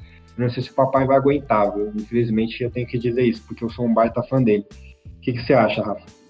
Cara, eu concordo contigo, um ponto e, e, só que ao mesmo tempo, eu acho que o Clippers não é parâmetro. A gente vai falar do Clippers também nesse bloco aí, só que é a melhor defesa da liga, cara. Assim, o LeBron ele não aguenta mais um ritmo de um Kawhi e um ritmo do Montrezl Harrell marcação, assim. É, ele pegou o pior, ele pegou tá muito ficou o maior tempo possível sem jogar, acho que dos últimos, sei lá quantos anos, a última década, ele nunca ficou tanto tempo sem jogar. E pegou logo de cara os Clippers, assim, que são a melhor defesa da, da liga, na minha opinião. Então é, não dá ainda para tirar desse jogo como parâmetro. Só que tirando como parâmetro a temporada passada, onde ele já tinha muitas falhas, principalmente na marcação, assim, tem até o lance bizarro dele levantando a perna para tentar marcar alguém, enfim. É, eu acho que aquele ímpeto que ele tinha, ele já não tem mais, ele vai ter que jogar mais com a cabeça, porque já está mais passador, como você mesmo disse. É, eu, ele é um baita jogador, é um monstro, vai continuar fazendo muitos pontos por partida, mas eu, eu acho que nessa temporada vai ser meio que uma passagem de bastão dele para o Davis. Assim. É, o time é muito melhor que o ano passado. O time ano passado não tinha shooter de três, era o Joe Hart só. É, difícil, assim. Agora é Danny Green, um grande shooter, já mostrou na primeira partida. Quinn Cook chegou é, como shooter, era um grande jogador. Avery Bradley, além de ser um bom marcador de perímetro, já foi excelente, hoje em dia ele é um bom marcador de perímetro. Também é bom nos arremessos de fora. Enfim, então o time, a cozinha do time está muito bem montada. Rayon Rondo não é um arremessador, mas é um cara que sabe fazer o time jogar, então ele vai poder contrapor isso junto com o LeBron também. Dá para jogar junto, dá para jogar também um na ausência do outro. É, o time é muito completinho. Se tivesse o Cousins ainda, faria um, nossa, um garrafão espetacular com o Davis. Mas sem o Cousins, McGee e Howard também não são jogadores de se jogar fora. Então, tem o Kuzma no banco, enfim. Realmente o Lakers tem um grande time. Eu acho que o Lakers teve um problema que se chama Los Angeles Clippers. É o maior problema do Lakers dessa temporada é que o vizinho, na minha opinião, é mais forte. É, realmente, Rafa, eu concordo com você que o Clippers não é parâmetro, mas é, eu gostaria de, na minha opinião, eu discordo um pouco de vocês sobre o LeBron James. Eu acho sim, claro, fisicamente ele não é o mesmo jogador de antes, até porque ele tá com 34 anos, então a lenha dele começou a queimar um pouco mais baixa. Só que o LeBron, cara, eu acho que foi a primeira partida ainda da da, da, temporada, com esse time completamente novo. E a gente não pode esquecer de uma coisa: o Lakers é um time que, que entrou na free agency e saiu dela, é, entrou na free agency, na verdade, com quatro jogadores apenas, tá? É um time que mandou todo mundo embora para conseguir reconstruir esse time que hoje temos um time sólido, enquanto o Clippers foi um time que praticamente não perdeu ninguém, manteve a base e trouxe dois superstars. Claro que o Paul George ainda não estreou, já vamos puxar pro Clippers agora, vou falar já sobre o Clippers, porque o Clippers é um time que eu quando o Lakers estava naquele momento de Decision Parte 2, quando ele estava saindo do Cleveland, eu coloquei em, em um dos times que para mim o, o, LeBron cairia muito bem, era nos Clippers ou nos, nos 76ers. Por quê? Esse time do Clippers é muito bom, é excelente. Esse time tem um banco incrível, tem jogadores muito muito é, não, não, digo nem potencial, porque o potencial dele já, é, já, já, já cresce aos olhos, mas é um time tão encaixado que parece Lego eles têm jogadores perfeitos, na minha opinião, para você conseguir montar um time campeão.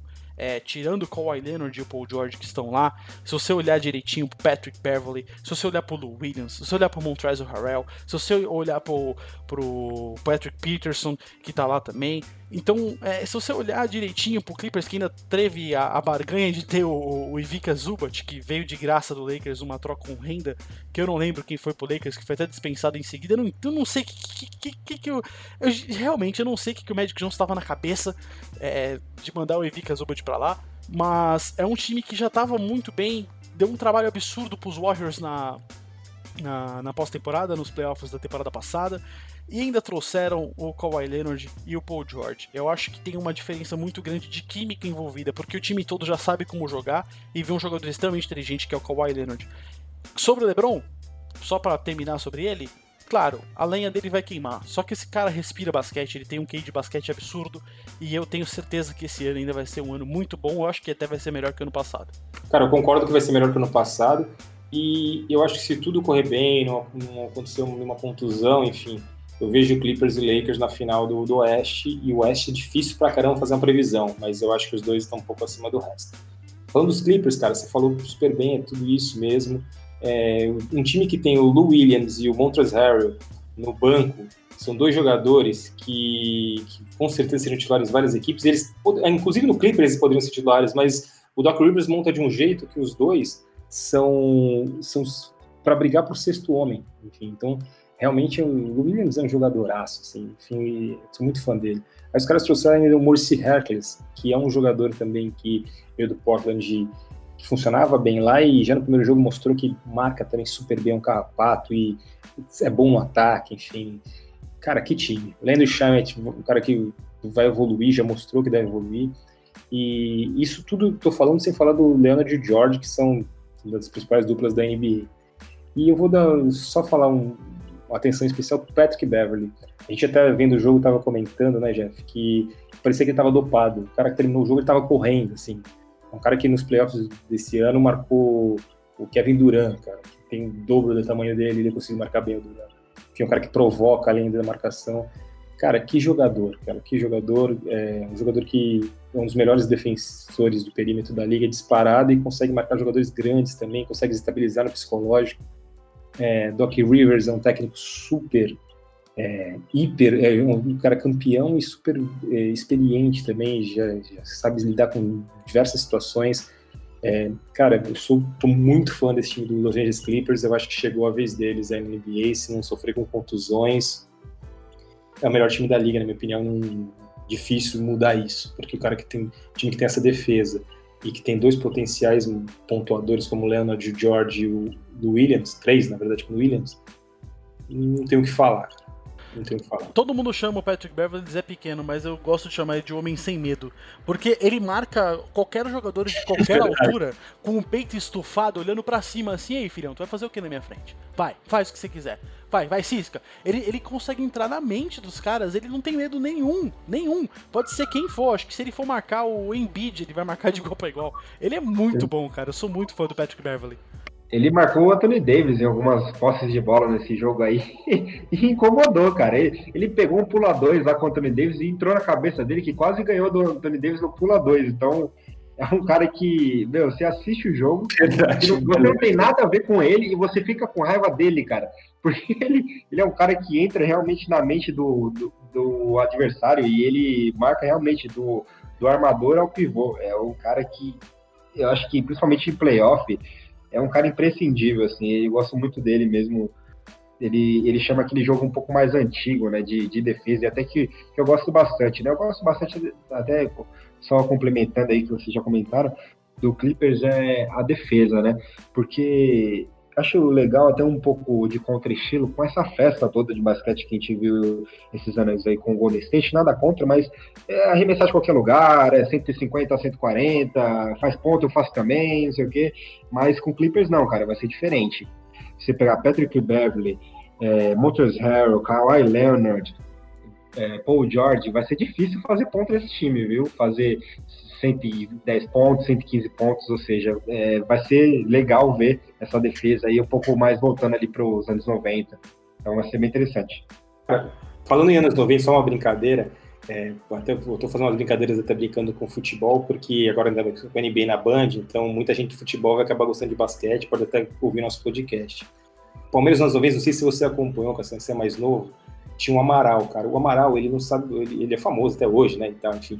Ele não sabe fazer 10 embaixadas, cara, eu acho. Mas o cara jogava num time com Evair, Edmundo, uma série de craques, ele era titular desse time, porque ele era um motor, cara, ele marcava. O Vander Luxemburgo chamava ele para marcar, ele, ele ia até o vestiário do marcador, do cara que ele tinha que marcar no, no intervalo, assim, atrás do cara, cara.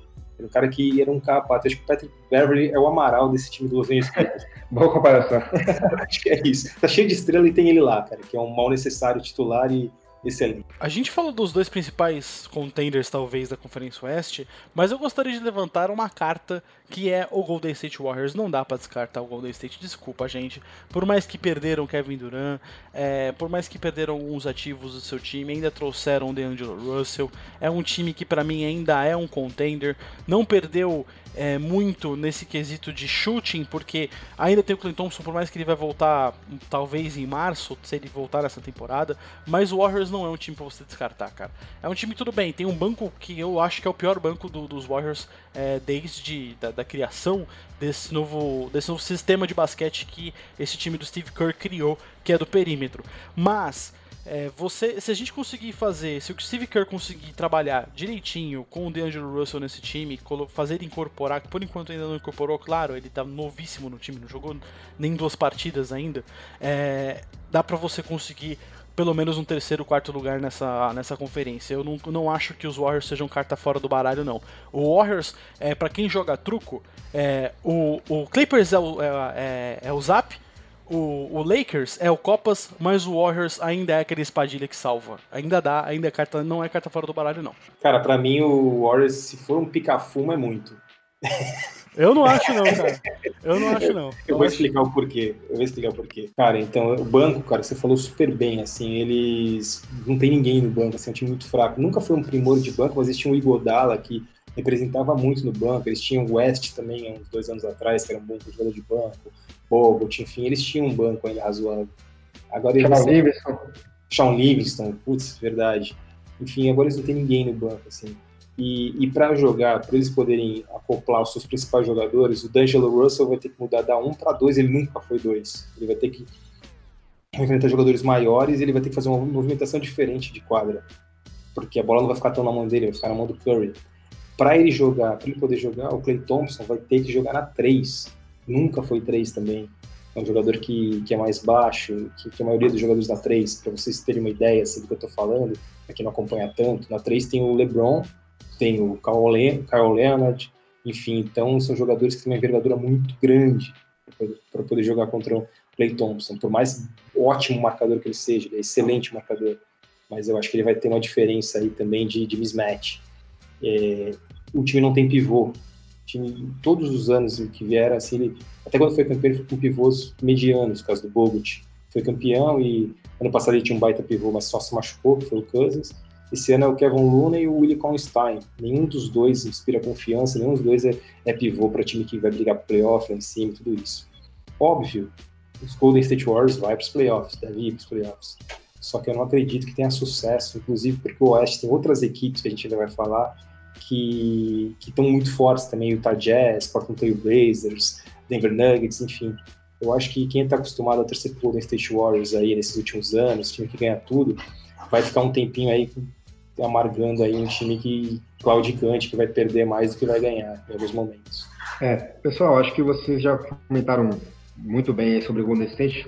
Para não ser repetitivo, vou passar para o Sacramento Kings aqui, que é um time que acho que é ao contrário do Golden State, que o Golden State eu, eu entendo que ele está um pouquinho na descendente aí, né? Perdendo o Kevin Durant não tem nem como você manter o mesmo nível, né? Claro que você vai cair um pouquinho.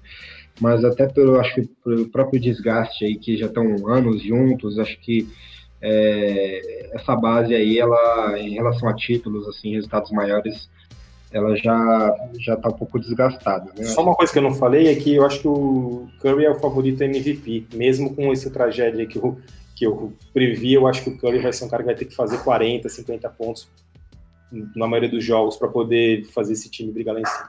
É, naturalmente os números deles vão, dele vão inflar muito porque o time não tem mais dois All-Stars, né? Então também acho que ele vai, no mínimo, brigar por esse, por esse prêmio aí. A gente sabe que o potencial ele tem aí, foi duas vezes já e é um excelente, não tem nem o que falar, um grandíssimo jogador.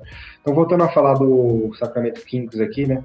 É um time, aquele time muito legal de se assistir, né? Aquele time que você vai parar à noite assim para ver e falar, putz, esse aqui é um basquete que eu gostaria de ver um time meu jogando, por exemplo, que é um basquete rápido, um basquete coletivo, um basquete cheio de jovens, com muita força, muita técnica também. Eu queria destacar aqui, por exemplo, o Bogdan Bogdanovic, que é um baita jogador também, que eu gosto muito dele. Ele faz meio que tudo bem, né? Ele, ele infiltra, manda a bola do perímetro, é um, arma bem, é um baita jogador.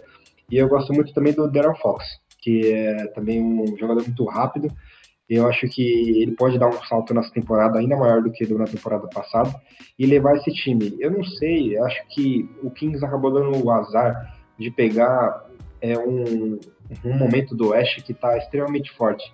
Em muitos outros anos eles, eles pegariam o playoff, mas eu acho que, mesmo tendo um bom time, eles ainda, nesse ano, eu acho que ainda, mais uma vez, vão acabar ficando de fora. Por pouco, mas acabam, acabam ficando de fora.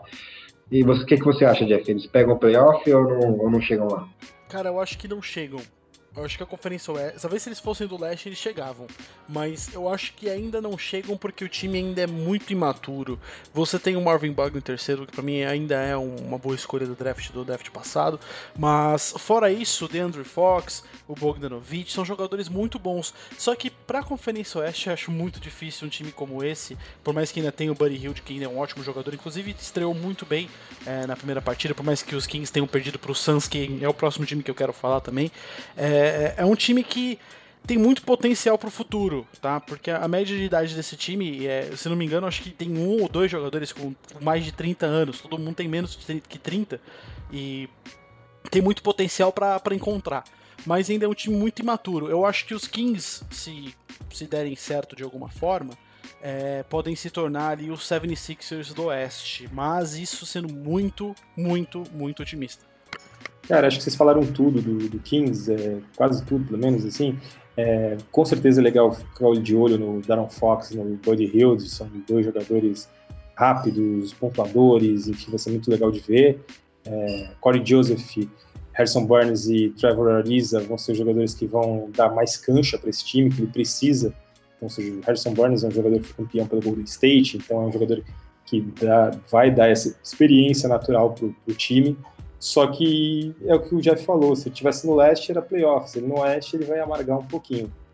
E com os times com projeção de continuarem fortes no oeste, pode ser um time que fez um rebuild super bacana e não vai chegar em lugar nenhum por causa disso. É, é o, tem, tem um ditado que fala no futebol que tem coisas que só acontecem com o Botafogo.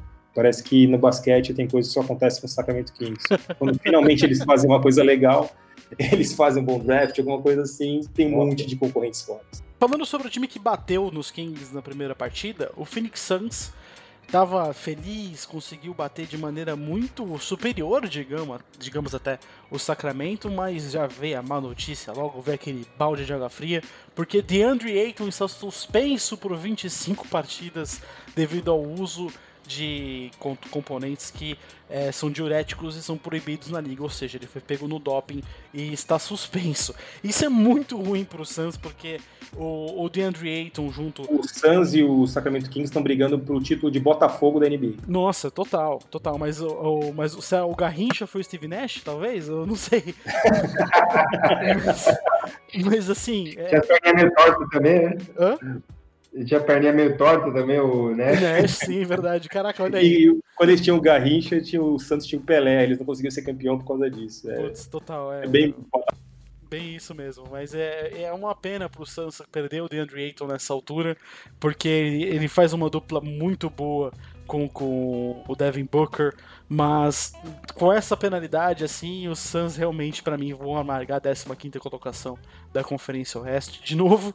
Mas é bom que pelo menos o draft que vem tem alguns prospectos muito bons, mas de toda forma é, é triste, cara. É um triste porque tem, tem um jogador lá que eu gosto muito, que é o Kelly Oubre Jr., que é um jogador que eu acho que deveria ser mais valorizado pela mídia, não pelo salário, porque ele ganha 15 milhões já, mas Fora isso, trouxeram o Ricky Rubio, que talvez vai fazer o time é, trabalhar de modo mais coeso, para melhorar um pouco a armação, para também desafogar um pouco a função do Devin Booker, porque o Devin Booker ele é um jogador da posição número 2, mas ele tem, tinha que estar na 1 um toda hora para armar um time, agora talvez que o Ricky Rubio deu uma aliviada, e o Dario Saric que veio do, do 76ers, que também pode ajudar um pouquinho, mas esse time para mim não vai lugar nenhum. Cara, eles, eles fizeram. Eu acho que a diretoria deles fez tudo errado. Assim, eles trouxeram o Igor Kokoskov como técnico no ano passado. Aí todo mundo falava, nossa, eles vão escolher o Doncic, porque o Kokoskov está acostumado a trabalhar com o Doncic, eles foram campeões da Euroliga, enfim. Aí eles pegam e, e escolhem o draft weight, não entendi nada. Aí eles mandam o cara embora e trazem o Ricky Rubio, que faz um basquete europeu. Ele é um jogador de basquete europeu na NBA, que representa isso. Dario Saric, outro europeu também que, que tem uma dinâmica de basquete europeu. Então eles fizeram, quando eles tinham um, cara, um europeu como técnico, eles montaram um time americano. Aí eles mandaram o europeu embora e, e começaram a jogar um time mais europeu. Ele o Kobo também, enfim. É, então parece sem norte, assim. É, os caras assumiram o contrato do Tyler Johnson, do Miami. E, cara, você. Obrigado, obrigado, inclusive, por ter assumido essa bomba. que é o contrato do Tyler Johnson, 20 minutos, por um idiota que não sabe andar pra frente e ao mesmo tempo. Obrigado. cara, eu acho solamente Phoenix Suns, cara. Eu acho que o, a diretoria do Phoenix Suns concorre com a diretoria do, do Knicks para ver qual que é a pior, viu? Porque qual que faz mais caca. Também concordo. Eu acho que o time não vai para lugar nenhum. Eu não entendi nada que eles ganharam do Sacramento Kings. Eu fui ver no dia seguinte lá os placares, aí virar 120 e poucos a 100 lá. Eu não entendi nada. Ganharam lá, ok. Mas aí, como o Jeff falou, né? Um dos principais jogadores, Andre Ayton, vai ficar aí fora de mais de 25% da temporada, né? Exato, a temporada que tem 82 jogos, o cara perder 25, então é realmente significativo. É, só, fica, só fica um sentimento ruim pelo Devin Booker, né? Coitado, já tá um tempo na liga aí, ele, ele sabe que é um baita jogador e acaba sofrendo com com essa diretoria que não consegue colocar um time minimamente competitivo do lado dele para ele poder conduzir de repente aí pelo menos para uma aparição de playoff, fazer uma gracinha lá na frente, né? Porque o torcedor do Phoenix Suns aí também tá bem carente de, de, de um bom time, porque faz muitos anos que o time tá nesse limbo aí, nessa draga desgraçada. Vamos para o sul do oeste. Vamos para o sul, onde moram os três times texanos: San Antonio Spurs, Dallas Mavericks, Houston Rockets e também, ainda completando, New Orleans Pelicans e Memphis Grizzlies. Eu vou jogar a bomba na mão do Rafa. Rafa, esse Houston Rockets vai virar? Cara, eu sou brasileiro e não desisto nunca. Eu acho que tem condições de virar ainda, cara, porque Westbrook joga muito, Harden joga muito. Primeiro é que tem que, ficar, tem que ter uma bola para cada um, porque os dois é, querem a bola para eles, querem pontuar, querem, são dois stat hunters, enfim, é difícil. Mas os dois são amigos, os dois se, que, queriam jogar juntos, então é, eu ainda acredito nisso, eu acredito que de repente o, um vai, vai acabar dando mais, vai acabar dando mais, mais assistência para o outro, enfim, vai, os dois vão tentar se completar dentro de quadra.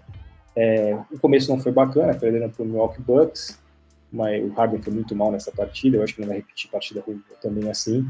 É, mas a equipe, além dos, das duas grandes peças, tem bons jogadores. O Eric Gordon agora teve que jogar, vai jogar na posição 3. Está é, tá sendo um movimento de várias equipes de jogar jogadores que, que eram shooting guards para a posição 3. Eu sou, eu acho isso ruim. Eu não sou adepto desse small ball aí tão, tão falado aí. Acho que o Golden State deu certo, mas na posição 3 era o Kevin Durant. Então isso aí a gente já vê que o small ball do Golden State era um pouquinho diferente. É, o Eric Gordon é um grande pontuador, PJ Tucker é um grande marcador, Clint Capela caiu um pouco, mas é um jogador ainda de, talento, acho que ainda tem um futuro, pode, pode aparecer. É, eu acho que o, que o Houston Rockets é uma equipe que, que pode chegar lá, assim, não, não acho que é terra arrasada, não. Uh, eu, tudo, tudo diz para não acreditar, né, neles, porque são caras bem individualistas que, que querem tudo para eles, mas eu ainda acredito que possa dar, dar certo, viu? Uh, mas o que eu acho, queria destacar, só para não ficar no só Harden Westbrook, eu queria destacar o Capela. É um jogador que eu gosto bastante, mas que me decepcionou muito, decepcionou muito na temporada passada. Ele tinha tudo para, ele tinha até recebido uma um novo contrato, então achei que ele ia vir destruindo, nível meio que fazer o que o Siakam fez pelo Toronto, e que ele fosse o fel da balança para de repente o Rockets desbancar o Golden State. E não foi isso, né? Ele simplesmente sumiu, ninguém viu ele no mapa na, na série e até em, muito, em muitas partes da temporada passada. E acho que o, o Rockets, para bater de frente com os grandes adversários do Oeste aí, que tem pesos pesados no, no garrafão, né? Precisa de um cara imponente também, né? A gente sabe que o Capela tem potencial, mas ele vai precisar mostrar esse potencial em quadra essa temporada, porque no backcourt o time está muito bem servido, com simplesmente dois dos principais jogadores da liga, né? E, mas eles precisam também de, de alguém lá no poste baixo para fazer frente. E se o Capela não, não chegar junto na, com esse time aí, vai ficar difícil para os Rockets. Cara, eu acho que Harden e Westbrook juntos é igual Edmundo e Romário no Flamengo. Os dois vão brigar, já se estranharam na derrota contra o Bucks. Inclusive, os dois não jogaram muito bem. O, o inclusive, o Harden, é, eu, sou, eu vou confessar para vocês que eu sou um pouco hater do James Harden. Eu acho ele um tijoleiro absurdo, mas, enfim, é, eu não nego o talento dele, tá? Eu só acho que a mentalidade dele de basquete tinha que melhorar muito ainda. Eu acho ele um jogador muito é, afobado, muito autoconfiante para pouca coisa. Eu acho que por mais que ele seja um ótimo scorer, foi MVP há duas temporadas atrás, mas eu não acho que vai dar tão certo esse time não. Eu acho que podem, claro, vão conseguir playoffs absurdamente certeza disso, vão conseguir mando de quadra provavelmente, mas eu não sou tão confiante assim, cara. Eu acho que os Rockets é, tinha que ter duas bolas em quadra, não dá não. Cara, falando de Texas, a gente tem as três forças dessa divisão são do Texas, com certeza. A gente tem o, o Dallas Mavericks, que é o oposto, na verdade, do, do Houston Rockets. Ele, ele tem o Luka Doncic, que é um jogador super coletivo, ele, ele consegue pontuar, mas ser coletivo. E o Christopher Porzingis, é um cara que no Knicks jogou sozinho, agora ele vai ter um parceiro à altura. É, o time não é ruim, o time tem um Tim Hardaway Jr. para arremessar de fora, o time tem o. Um, falta um garrafão melhor, enfim, mas tem o Delon Wright também, que é o jogador do, do dono. O Mark Cuban apostou nele, queria ele como titular, então o Delon Wright tem, vai ter essa chance de jogar como titular junto com o Don Tchelle na nação. Enfim, é, é, um time arrumadinho, não sei se é um time vai pegar playoff, pela dificuldade que a gente já falou do Oeste, que é, que é bem complicado de jogar. Mas, enfim, o, o Dallas Mavericks é, é uma equipe que, que, realmente vai ser muito divertido de jogar, um basquete um pouco europeu. O Luca Doncic tiver ele se desenvolver vai ser espetacular. Tem o Seth Curry para entrar no, no, ao longo das partidas também, na segunda unidade, metendo bola de três junto com o Tim Hardaway Jr., enfim, Dallas Mavericks é uma equipe para ficar de olho, pode brigar pela oitava vaga aí, oitava, sétima vaga do Oeste, enfim. E, e é um time que, o futuro, quando esses dois se entenderem melhor, os dois europeus, vai ser um time para brigar lá em cima, sem dúvida nenhuma. Eu virei fã número um do Luka Doncic. E isso vai contra qualquer coisa que eu disse no passado. Eu persegui muito Doncic no, no draft passado, porque a gente veio de uma sequência de jogadores europeus que eram draftados no primeiro round, pelo menos nas 10 primeiras escolhas, que sempre foram busts. E eu pensei, putz, o Luka Doncic talvez ele vai ser do máximo ali um jogador mediano para máximo assim para para um nota 7 que passa de ano, mas o Doncic é mágico, cara. O Luka Doncic é mágico, joga demais esse cara. Ele consegue flutuar muito bem entre as posições e ele vai facilitar muito o trabalho pro Porzingis. Eu acho que essa dupla vai dar muito o que falar. O Doncic para mim é um futuro MVP da liga. Eu não sei se ele vai ser MVP dessa temporada. Eu acho que é um dos candidatos ali entre os cinco, mas é, é, um cara brilhante. Para mim, esse time do, do, do Dallas Mavericks está muito preparado para o futuro e assim, eu tô louco para ver o Doncic brilhar cada vez mais, porque o basquete dele é muito bonito, ele é muito inteligente e o cara só tem 20 anos de idade. Para mim, Doncic é o cara. Bom, falando aqui do, da terceira força, né, do, do, Texas, do Texas, o Spurs, é, eu acho que, ao contrário do, do Dallas, que é, acho que vai acabar ficando pelo caminho aí. É, acho que é um excelente time. O Doncic é brincadeira, joga de terno. Só que acho que ainda não, não chegou o momento deles. Acho que vai ser uma temporada de afirmação. É, ao contrário do Spurs, que por mais que não esteja um grande time, eu acho, acredito ainda para pegar o que eles acabam estão acabando pegando nas últimas temporadas, né? Aquela oitava, sétima vaga. É, porque a gente sabe que o, o Pop ele tira mais do que os jogadores poderiam entregar costumeiramente. Né? Queria destacar a volta do DeJounte Murray, que é um jogador que eu gosto bastante. Ele acabou se lesionando na temporada passada, mas na temporada retrasada ele mostrou, mostrou um potencial bem interessante. E ele tá voltando essa temporada, é um, é um cara que joga na armação, mas é um jogador alto. Nesse primeiro, nesse primeiro jogo ele já marcou 18 pontos, pegou pegou oito rebotes, então é um cara bem completo. Acho que vai crescer muito na mão do pop. Inclusive, para é. mim, ele é o candidato número um a Most Improved, Most improved Player, cara. Deontay Murray vai, vai estourar esse ano. Legal, bom palpite, já. É, e, e, ainda mais, e as estrelas, né? As estrelas acho que ainda dão um caldo. O Lamarcus Aldridge, cara, acho que é um cara que tem uma técnica absurda, né? Ele, ele não é dos mais atléticos que correm mais que todo mundo, assim, mas é, ele tem um arremesso na média distância simplesmente primoroso. Eu gosto muito de ver ele jogar. E o DeMar DeRozan, né, que acho que ele ficou um pouco estigmatizado, né, que saiu do Toronto, o Toronto foi campeão e ele acabou indo para o Spurs não fazendo uma grande diferença, mas infelizmente cada jogador tem seu tamanho, né? Ele não é um Kawhi Leonard e não tem nada de errado nisso. Ele é um grande jogador, só que ele não é um superstar da liga. Então acho que ele vai continuar fazendo um bom trabalho de fazer seus 20, 25 pontos por jogo e vai levar o time para uma boa campanha. Acho que é isso. Cara, eu acredito numa boa campanha, eu acredito que playoffs, só que, cara, eu me lembro, eu acompanho basquete desde 1992, né, Olimpíada, foi ali que me, me deu a vontade de, de assistir basquete, era moleque, assistia as Olimpíadas na casa do meu avô, cara, e, e, e dali pra frente comecei a gostar de basquete, comecei acompanhei a NBA também logo depois da Olimpíada e tal, mas lembro bem, assim, 94, 95, enfim. É, desde então, é, o San Antonio Spurs é, tem montagens de elenco muito eficientes. Às vezes eles não... Quando chegou o, o Duncan, é, a equipe tinha o David Robinson e o Duncan caiu como uma luva no, no draft, enfim. É, e dali por diante montou um time massa, enfim, um time de sistema, não tinha super estrelas, com super egos, enfim. É, então foi uma, uma equipe assim brilhante. Quem acompanhou o início dos títulos, que é o meu caso do Spurs até agora, foi um time que realmente encheu os olhos, fez muitos torcidas, muitos torcedores no Brasil, e era um time que você tem simpatia mesmo não torcendo por ele. Dito isso, eu acho que o, a montagem do elenco deste ano foi a montagem mais desequilibrada que os Spurs já fizeram na, nessa história, pelo menos que eu acompanho o basquete.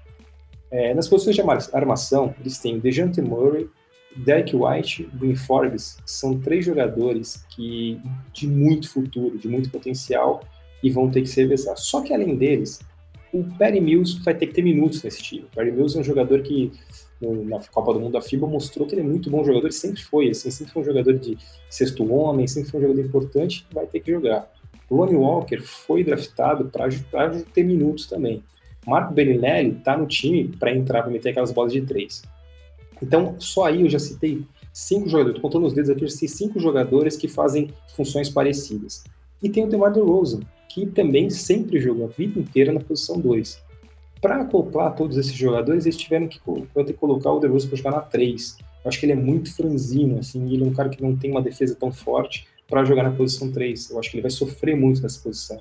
A gente, eu, eu tô prevendo a pior temporada do DeRozan nos últimos anos nessa temporada. Então, é, aí a gente está falando de pivô, o pivô titular é o Jacob Poeltl, que, que é um jogador que é muito fraco perto de outros centers, assim, é um dos centers titulares mais fracos da liga, assim, enfim.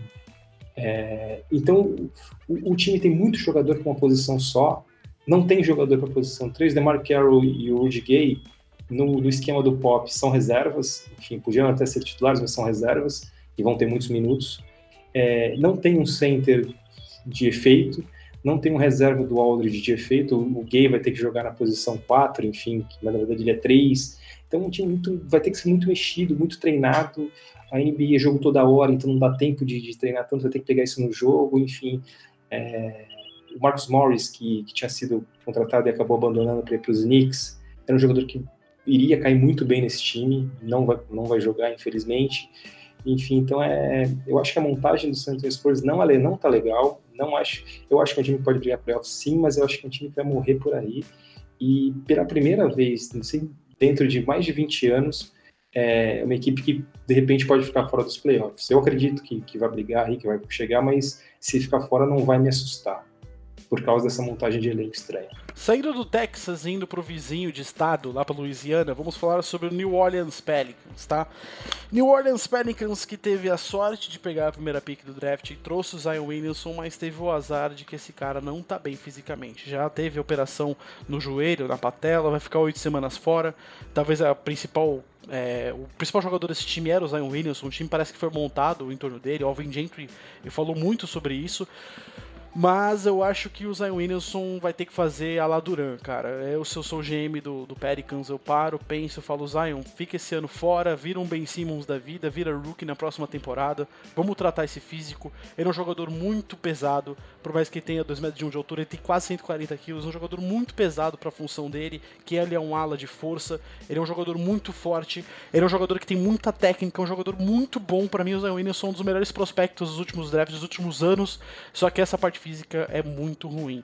Fora isso, é, essa problemática que existe em torno do Zion Williamson, que é uma promessa que a gente torce para ficar bem, o time do, dos Pelicans é um time muito jovem. Tem desde o Lonzo Ball, que querendo ou não, por mais que ele seja um jogador que, que não foi muito bem no ataque, ele é um jogador que defende muito bem, ainda tem 21 anos, ele pode melhorar um pouco a mecânica bizarra de arremesso dele.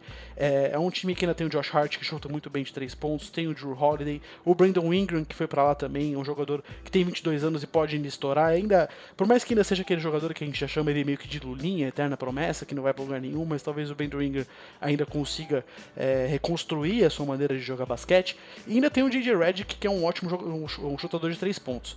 Mas para mim o Pelicans tinha que começar a pensar um pouco, já que talvez não vai óbvio, não vai pegar playoffs. Eu acho que é impossível o Pelicans pegar um playoffs nessa temporada começar a pensar um pouco mais no futuro, trabalhar esses jovens jogadores, tentar a sorte de novo no draft do ano que vem, tentar um entre as cinco primeiras escolhas que tem jogadores muito bons para o próximo draft.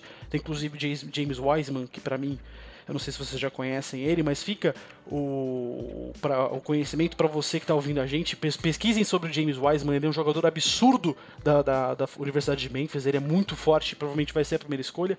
E tem outros cinco jogadores ainda lá que são muito bons, como Anthony Ender, Edwards, o Cole Anthony, o Lamelo Ball, inclusive, que para mim é o irmão bom da família Ball. E ainda tem o Isaiah Stewart. Eu acho que dá para pensar já no draft do ano que vem para melhorar ainda mais e trazer talvez ali um, um, um futuro mais brilhante para o Pelicans que ia começar esperançoso, mas já começou com aquele ponto de interrogação. Cara, um ponto positivo desse Pelicans é que é um time que a gente esperava focado muito no Williamson, só que é um time que de perímetro é um dos principais da liga, cara, assim.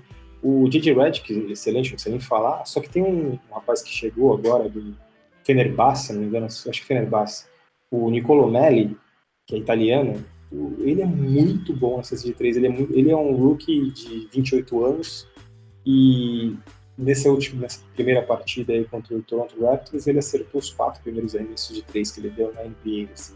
Gelado, se posiciona bem, mecânica de arremesso perfeita. Então o time girou, teve muitas bolas de três, girou muito sobre em relação a isso. E, e quem esperava um basquete mais de força, já foi por ter o Derek Favors e o Williamson, assistiu um basquete muito interessante de perímetro, bem moderno. É, Alvin Gentry, que é um técnico que me agrada, e realmente mostrou uma coisa diferente para esse time que eu esperava. Assim, então, Josh Hart também bom de três, enfim. Então, é um time que, que é um estilo meio Golden State Warriors, assim, sem o Williamson. É, e, é, e, é, o que realmente me surpreendeu. É, eu, eu, discordo um pouquinho de vocês, pessoal. Do Pelicans eu, eu não, não gosto muito do time, na verdade, um pouco de cara virada pelo, pelo que eles conseguiram na troca com pelo Anthony Davis, né? Veio, vieram os jovens do, dos Lakers e, sinceramente, eu não confio muito em nenhum deles, né? Talvez eles consigam mostrar agora um, finalmente o potencial deles por estar num mercado menor, menos pressão, não estar tá com o LeBron do lado, sendo obrigado a responder a todo momento, porque o time precisa ganhar tudo mais. De repente eles podem, podem mostrar um bom basquete, mas sinceramente não acredito que nenhum deles possa se tornar um grande jogador assim, que possa levar o time para frente. Então que o J.J. Redick, ele, todas as temporadas da carreira dele, ele pegou playoff, né? E agora, praticamente definido aí que, que vai acabar isso, né, na vida dele. Ele foi para os Pelicans, ele talvez, eu acho que não tinha uma chance mesmo com o Zion, mas pelo menos podia ter uma ilusão aí, uma esperança de pelo menos ganhar mais jogos, né? Infelizmente ele teve essa lesão aí, porque era um, era um baita chamariz para esse começo da temporada, até para novos fãs, para ver um, um Hulk tão chamativo assim, né? Desde o LeBron, acho que é o que está chamando mais atenção. Mas infelizmente teve essa lesão, espero que ele volte aí, se puder, né? Se tiver saudável é, da nossa temporada e consiga mostrar potencial. Uma coisa que eu vou agora falar aqui sobre o Memphis Grizzlies, que eu estava falando de potencial, vou falar de um time que tem pouquíssimo potencial. É um time meio água de salsicha ali, não vai para lá nem para cá, né? Talvez um pouquinho de potencial que a gente pode enxergar no Jamoran, que é um prospecto interessante, mas o resto do time eu não vejo muito futuro, assim, tem o Jaren Jackson Jr., que fez uma boa primeira temporada, mas vamos ver como é que ele vai responder nessa segunda. Um detalhe é que tem, é, o Bruno Caboclo tá lá, né? Ele acabou ganhando aí mais uma chance na NBA. nos últimos jogos da temporada passada ele conseguiu mostrar um, um, bom serviço. Acho que também os jogos já não valiam muita coisa e mesmo assim ele conseguiu fazer a parte dele, né? Ele não tem nada a ver com isso, que eram jogos ali de abril e tudo mais, que o pessoal já está classificado mas ele mostrou um trabalho e, e, ficou lá. Então vamos ver se agora o Caboclo coloca a cabeça no lugar e consegue é, mostrar um bom jogo, porque potencial a gente sabe que ele tem, é um baita cara, ele, assim, fisicamente, né? O pessoal até chamava de Kevin Durant brasileiro, fazer uma brincadeira, mas realmente ele é muito esguio, forte, braços longos. Mas, é, e eu torço muito por ele, né? Um jogador brasileiro aí, sempre bom que ele que atue bem. Vamos ver. É, o, o que vocês acham? O Memphis Grizzlies, para mim, é um time que vai ter grandes jogadores já experientes para tentar treinar esses jovens jogadores. Inclusive o André Godala tá lá e tudo mais. E eu queria muito destacar o potencial do Josh Jackson, que eu creio que ele é um jogador que ainda pode estourar, acho que ele tem um teto alto, ainda dá para evoluir muito. Ele é um jogador que ele atua muito bem na posição número 2, só que tem um físico meio que de ala. Então é um time que, claro, o Memphis Grizzlies não vai arranjar nada, vai ser lottery pick, mas é um time que até inclusive o Bruno Caboclo queria muito que focassem mais nele. Eu acho que não deram muita confiança pro Caboclo ainda. E quando ele entrou na temporada passada, contratado pelo Memphis Grizzlies num contrato inicial de 10 dias, e agora ele conseguiu esse contrato de um ano com o Memphis. Ele é um jogador que dá pra lapidar, cara. Eu tenho muito, muita esperança nesse cara. Eu acho que ele é um desperdício e ainda tem o Diamoran, que é um, um, dos grandes prospectos desse, desse draft, é um dos jogadores que, que pode ser, inclusive, candidato ao Rookie of the Year, por ter sido, inclusive, a segunda escolha, mas é um jogador que, que pode despontar muito bem, porque ele é um armador de ofício, dos, do, de poucos que a gente vê hoje em dia, um jogador muito leve, muito rápido, muito pequeno, e pode sim estourar, até porque ele é um jogador que por mais que seja um armador, ele, ele bate muito de frente com jogadores mais altos, ele tem. Não, ele é um jogador que compreende a sua limitação, mas ele não respeita, entre aspas, o, a dificuldade que seria marcar jogadores maiores e talvez com mais corpo. Para fechar de vez a nossa análise completíssima para você ouvinte, vamos falar sobre a divisão Noroeste, onde existem Denver Nuggets, Utah Jazz, Minnesota Timberwolves, Portland Trail Blazers e Oklahoma City Thunder. Eu vou jogar o Blazers logo na mão do Cassiano. Cassiano, qual é o seu paradigma para o Blazers 2019-2020? Bom, Jeff, minhas previsões para o Blazers são boas. É, acho que não vai acontecer de novo meio que aquele milagre né, que aconteceu na temporada passada, eles chegarem até as finais de conferência. Milagre não, porque foi um baita trabalho feito pela, pela toda a equipe pelo, pelo técnico Ter Stotts. Mas eu acho que o time vem bem para dar trabalho para as principais forças do Oeste. Acho que vem, vem para brigar, de repente, ali por até a quarta vaga, talvez um mando de quadra ali mas é, ficaram, né, as principais estrelas aí, o Damian Lillard é um dos meus jogadores preferidos em toda a liga, gosto muito deles, aqueles game winners deles são simplesmente fantásticos, tá na minha memória ainda o que ele fez com o Oklahoma City, então foi, foi simplesmente fantástico, e eu acho que eles fizeram uma boa aquisição, o Whiteside estava meio perdido no mundo aí, eles trouxeram um cara, de repente consegue entrar na mente dele, que ele se esforce um pouquinho mais, porque a gente sabe que potencial físico ele tem e ele sabe jogar basquete, né? a gente já viu ele, ele em grande forma. Então acho que pode, pode acrescentar ali muito, muito bem no garrafão enquanto o Nurkic não volta, né? Eu, eu acho que ele não tem muito bem uma data para voltar, vai ser realmente lá do meio para o final da temporada. Mas se o time conseguir durante esse tempo fazer bons jogos e conseguir uma boa classificação, o Nurkic vai ser um, um baita ingrediente especial aí para quando chegar nos playoffs. Acho que, que é o time que vem bem para essa temporada. Cara, o Portland Trail Blazers é um time para brigar lá em cima de novo, cara. Porque esse ano passado foi uma equipe que chegou na, na final da conferência contra o Golden State, surpreendeu todo mundo, ganhou do Denver Nuggets, que era o favorito naquela, naquela série, e trouxe o Ração Whiteside. Na reta final eles não tinham Nurkic, então eles vão ter dessa vez na reta final, ele inverteu a questão. Ração Whiteside, quando começou no Miami Heat, era um dos melhores pivôs da liga, depois caiu muito, acho que ele falta uma injeção ali, falta uma Parece que, que é ele se acomoda, então é interessante ele mudar de equipe para poder mudar de áreas e com isso voltar aquele ímpeto do começo da carreira. É, tem um Nasir Little, foi um achado no draft, era para ele ter sido draftado bem, bem mais cedo, e o Porto caiu no colo de Portland. Pode ser um, um garoto que, que vai fazer bastante diferença, bom arremessador, enfim.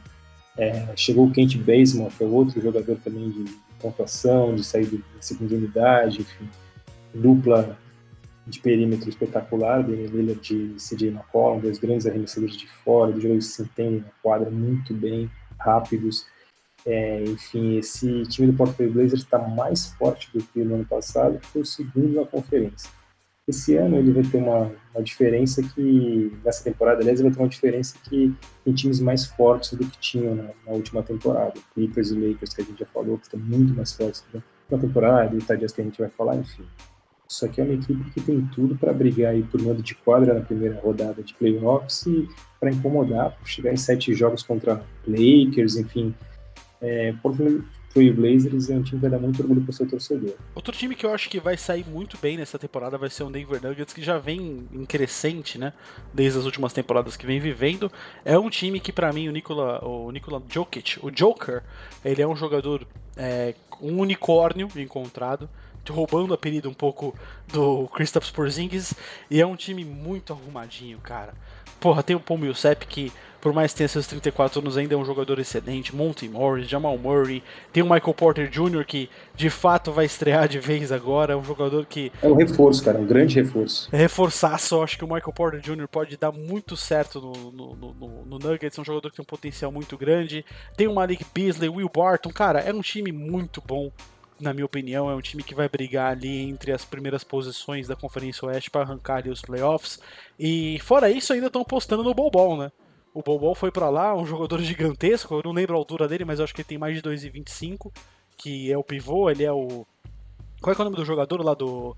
O Tacofol, né? Ele é o Tacofol do Oeste, digamos assim. É, ele é o filho do Manutibol, né? É, filho do Manutibol, inclusive, o maior jogador, maior de altura, né, da história da NBA. E, assim, é um time que eu vejo com bons olhos enormes assim pro Denver Nuggets. É um time que realmente vai incomodar muita gente e o Jokic vai fazer talvez a sua melhor temporada. Talvez não, eu acho que tenho certeza que vai fazer a sua melhor temporada na carreira. Eu gosto demais do, do Nuggets. Eu acho que é um dos, sei lá, talvez três times que eu mais gosto de assistir hoje na NBA. Desde cerca de dois anos atrás, quando eles perderam aquele duelo de desempate no último jogo para o Minnesota Timberwolves. É, o Nikola Jokic é um jogador absurdamente fantástico. Ele, ele é praticamente o armador do time, né? Ele é um pivô que, que arma mais até que, que muito armador da liga, tá? Dá muitos passes, ele é um cara extremamente inteligente em quadra e que dá gosto de ver, né? Um cara tão pesado assim, com tanta técnica, né? Então, é, provando que o físico não é tudo, né? Então, isso é bem legal. É, como você comentou, Jeff, o meu CEP acho que ele ainda tem tem um caldo um caldo para dar aí pro time. E outro jogador que eu gosto demais também, um dos meus jogadores preferidos hoje em dia de, de assistir é o Jamal Murray. Eu gosto muito dele, é um cara que infiltra muito bem, ele manda a bola de três, ele encara os adversários, então é um cara meio que não leva desaforo para casa, já, já discutiu até com o Kyrie Irving na temporada passada, então é um time que, que além disso, de ter esses destaques, né, são jovens ainda, então tem um, é um, tem um futuro pela frente, e é um time ao mesmo tempo muito coletivo, né? E até me surpreendeu na temporada passada o Mason Plumlee, que nunca foi nada disso. Ele teve uma boa temporada, é, ajudando muito na defesa, pegando muito rebote, fazendo um trabalho de formiguinha ali muito bem feito. E eu gosto muito também do técnico Michael Maloney.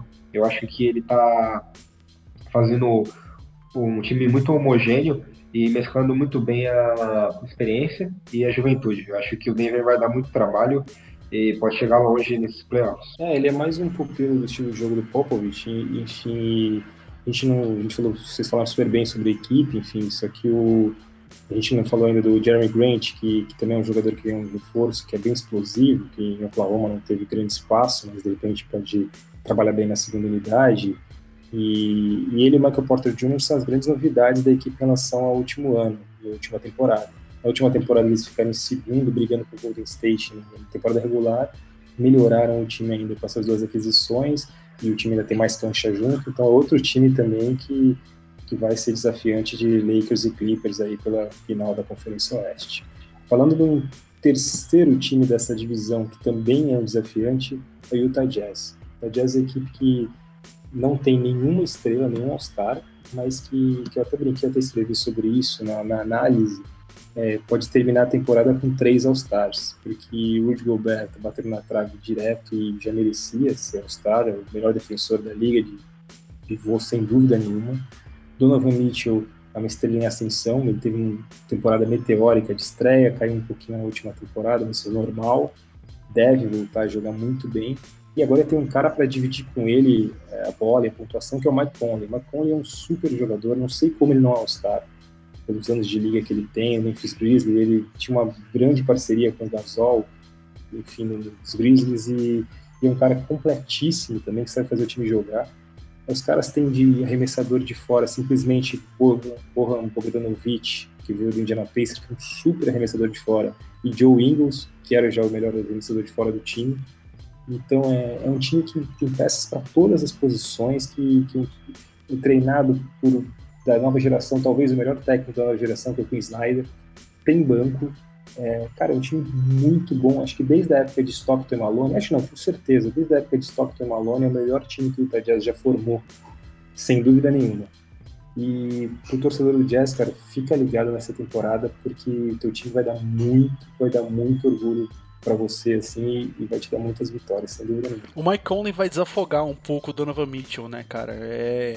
Vai dar mais liberdade pro Mitchell atuar mais para frente, para infiltrar mais. O Conley vai servir mais esse time.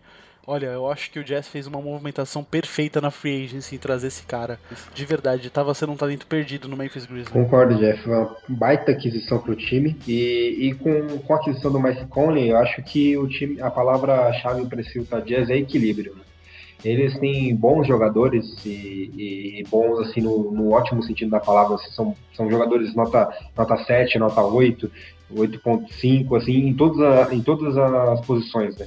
Tem, tem, até alguns que se destacam um pouco mais, como o Rudy Gobert e o Donovan Mitchell.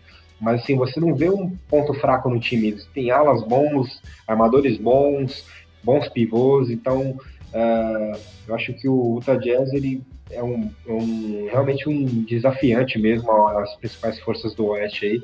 E como a gente até estava comentando alguns dias atrás aí, né? Ele pode ser o, o Blazers dessa temporada, né? De repente aí, dependendo do, do chaveamento, ele não duvido não que pegue uma final de conferência. Eu acredito que esse time já tem experiência de playoff e ele pode chegar lá sim. Nós, nós falamos dos, dos grandes times da divisão e agora a gente vai falar das misérias para terminar aí com com, aquele, com aquela energia negativa gostosa, como diz o Romulo Mendonça.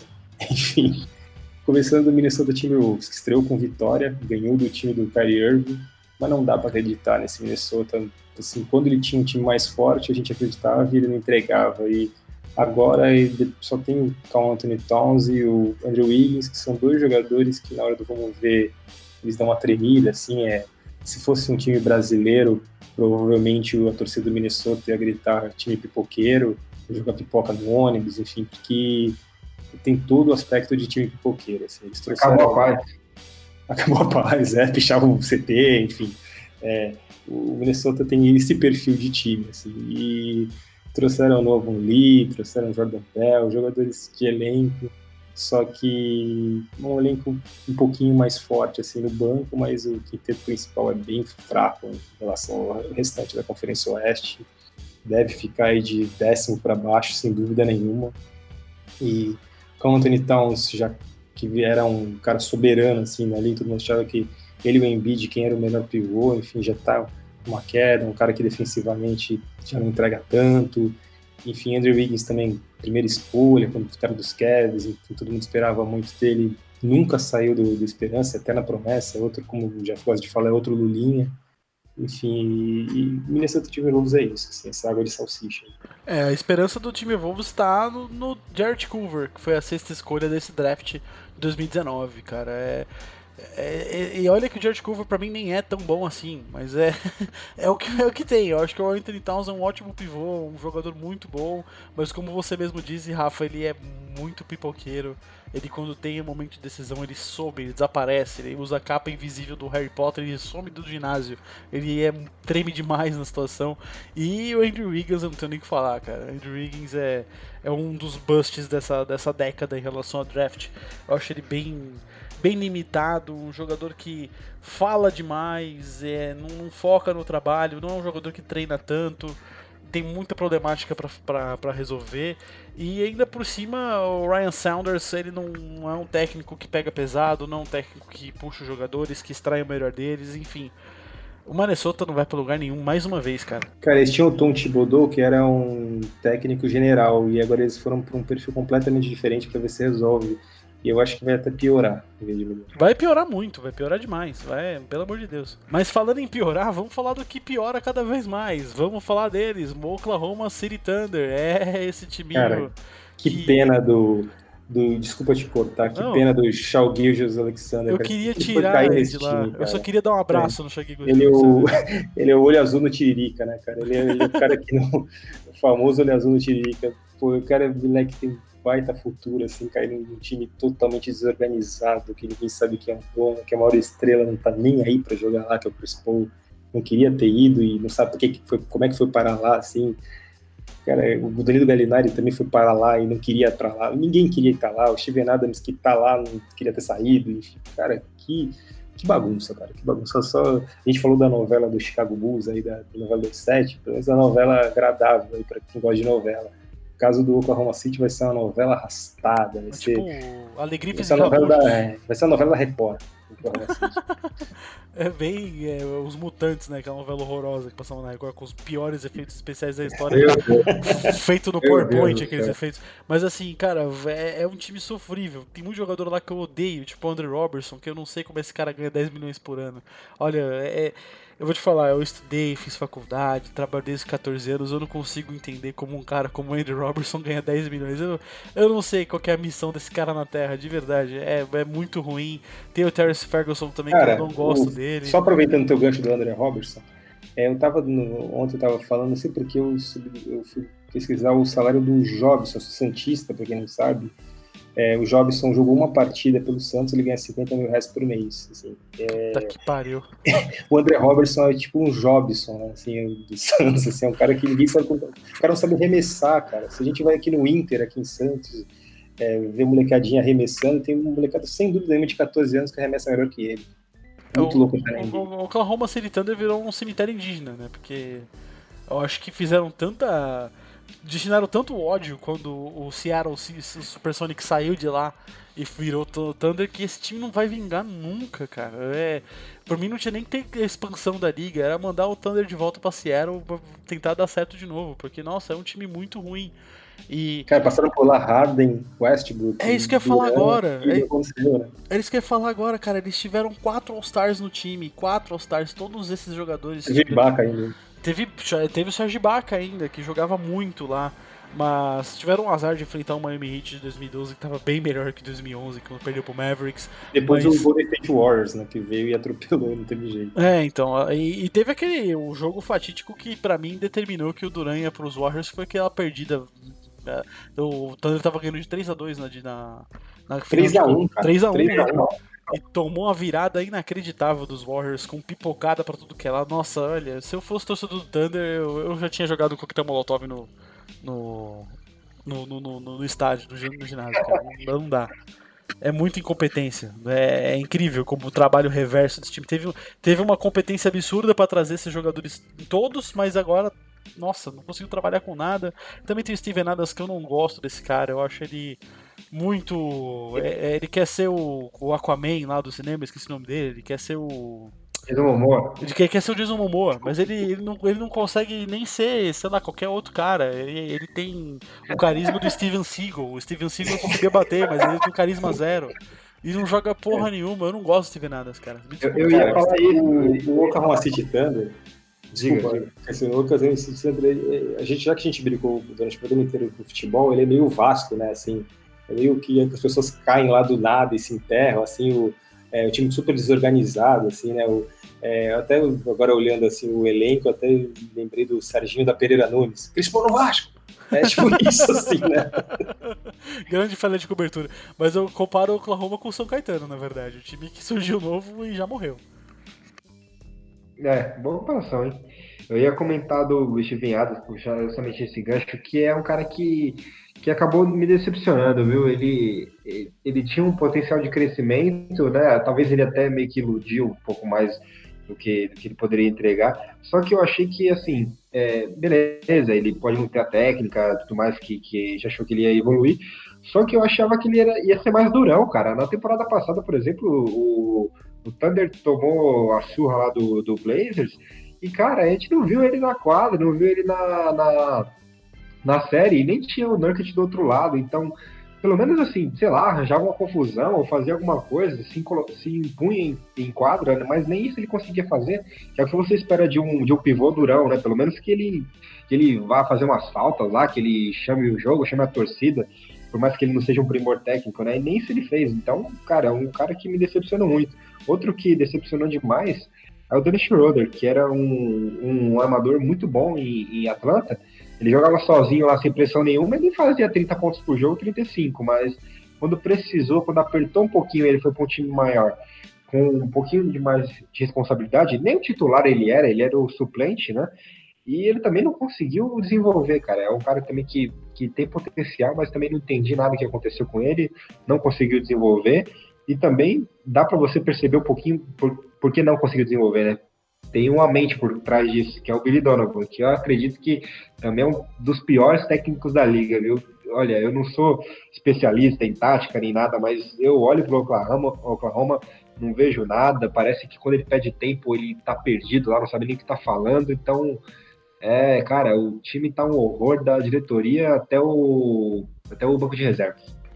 Cara, voltando no Steven Adams, eu acho que ele, ele é desse jeito também, porque o banco dele é muito fraco. Assim, o reserva dele é o Nerlens Noel. Nerlens Noel, ele veio do no draft, ele participou do processo do Philadelphia 76ers, todo mundo esperava que o Noel se tornaria um grande jogador, enfim, tinha toda uma hype. Só que ele acabou nunca, nunca acontecendo. Assim, tem uma frase que, que conta muito bem o que é o Noel, assim, é pode encher a piscina, mas esvazia minha bacia. Então ele não tá nem aí, assim, se, tá rolando churrasco, estão enchendo a piscina, se ele tem a baciazinha dele ali, pra ele tá bom. Ele não é um cara que tem ambição, não parece que um cara que, quando todo mundo achava que ele ia ser um grande jogador, ele na verdade não foi e também não faz questão de ser, entendeu? Então, é, é meio Carlos Alberto final de carreira. É, enfim, é- esse é o time do Oklahoma. Acho que é essa bagunça toda que a gente falou.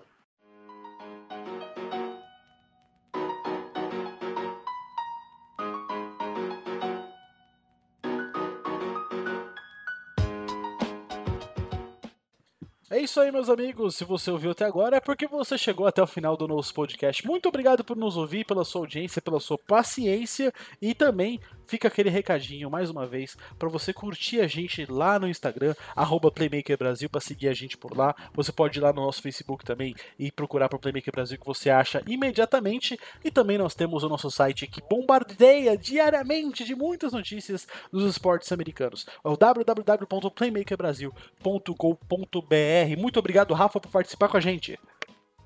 Jeff, valeu, Jeff Cassiano. É, Esse programa é um programa especial, porque a gente falou de todos os times da NBA, por isso que é um programa tão longo assim, mas acho que vale a pena. Falamos de todos os times, enfim, não acredito que ninguém tenha feito isso aqui no Brasil, então se você é apaixonado por NBA como a gente, eu tenho certeza que você vai gostar, você gostou de ouvir até agora. Enfim, pô, a gente está super animado, a NBA voltou, a gente estava esperando tanto isso, acho que vai ser uma temporada histórica e, e eu espero que, que a Playmaker faça uma cobertura, a melhor cobertura que ela já fez sobre a temporada. A gente, nós somos o único veículo que fala sobre todos os jogos da temporada. Você consegue ler resenha de todos os jogos da temporada inteira, 82 jogos cada equipe joga, todas, se você procurar por, essa- por essa equipe, na última temporada, temporada retrasada, você vai ver todos os jogos, resenha de todos os jogos da sua equipe. Então, é, acompanha com a gente, a gente vai fazer uma cobertura monstra. Tem gente nos Estados Unidos lá fazendo também story para o Instagram, enfim. É, a gente quer levar o máximo do basquete para vocês. Se você ouviu até agora que você é fanático como a gente, e a gente a Playmaker existe aí para agradar você, fanático. Valeu, galera. Só a Playmaker Brasil faz a cobertura de 2.624 jogos da temporada regular da NBA, fora o playoff, tá certo? Fica com a gente, lê a gente, vai atrás, porque a nossa informação é sempre muito boa para você ficar bem informado sobre a National Basketball Association. Meu querido Cassiano Pinheiro, muito obrigado por participar aqui com a gente.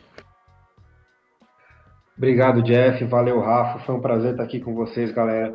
Obrigado também, principalmente a você, ouvinte, por, por nos escutar até aqui. É, queremos feedbacks de vocês aí, o que vocês acharam, estão gostando, o que vocês querem que nós adicionamos aí, times que, a gente, que vocês querem que a gente comente mais. Essa temporada vai ser uma temporada fantástica aí, fica a dica que tá, vai ter muita transmissão, então acredito que praticamente todos os dias, se não todos os dias da semana, vai ter jogo na, nas TVs, né, seja fechada ou aberta. É, então, é, a NBA nunca foi tão acessível para o público. Então, vamos aproveitar, galera. Vamos aproveitar que essa temporada vai ser uma das mais competitivas em, sei lá, talvez 10, 15 anos. Então, vai ser muito legal e vai ser um prazer levar todo esse conteúdo para vocês. Valeu, pessoal. Muito obrigado você ouvinte mais uma vez por ouvir até aqui e lembre-se, siga a gente onde você estiver ouvindo nossas plataformas, seja Spotify, Deezer, Apple Podcasts, onde quer que você esteja, nós estaremos lá para te dar muito conteúdo através do áudio do podcast, tá certo? Muito obrigado pela sua audiência e lembre-se, se espirrar, saúde.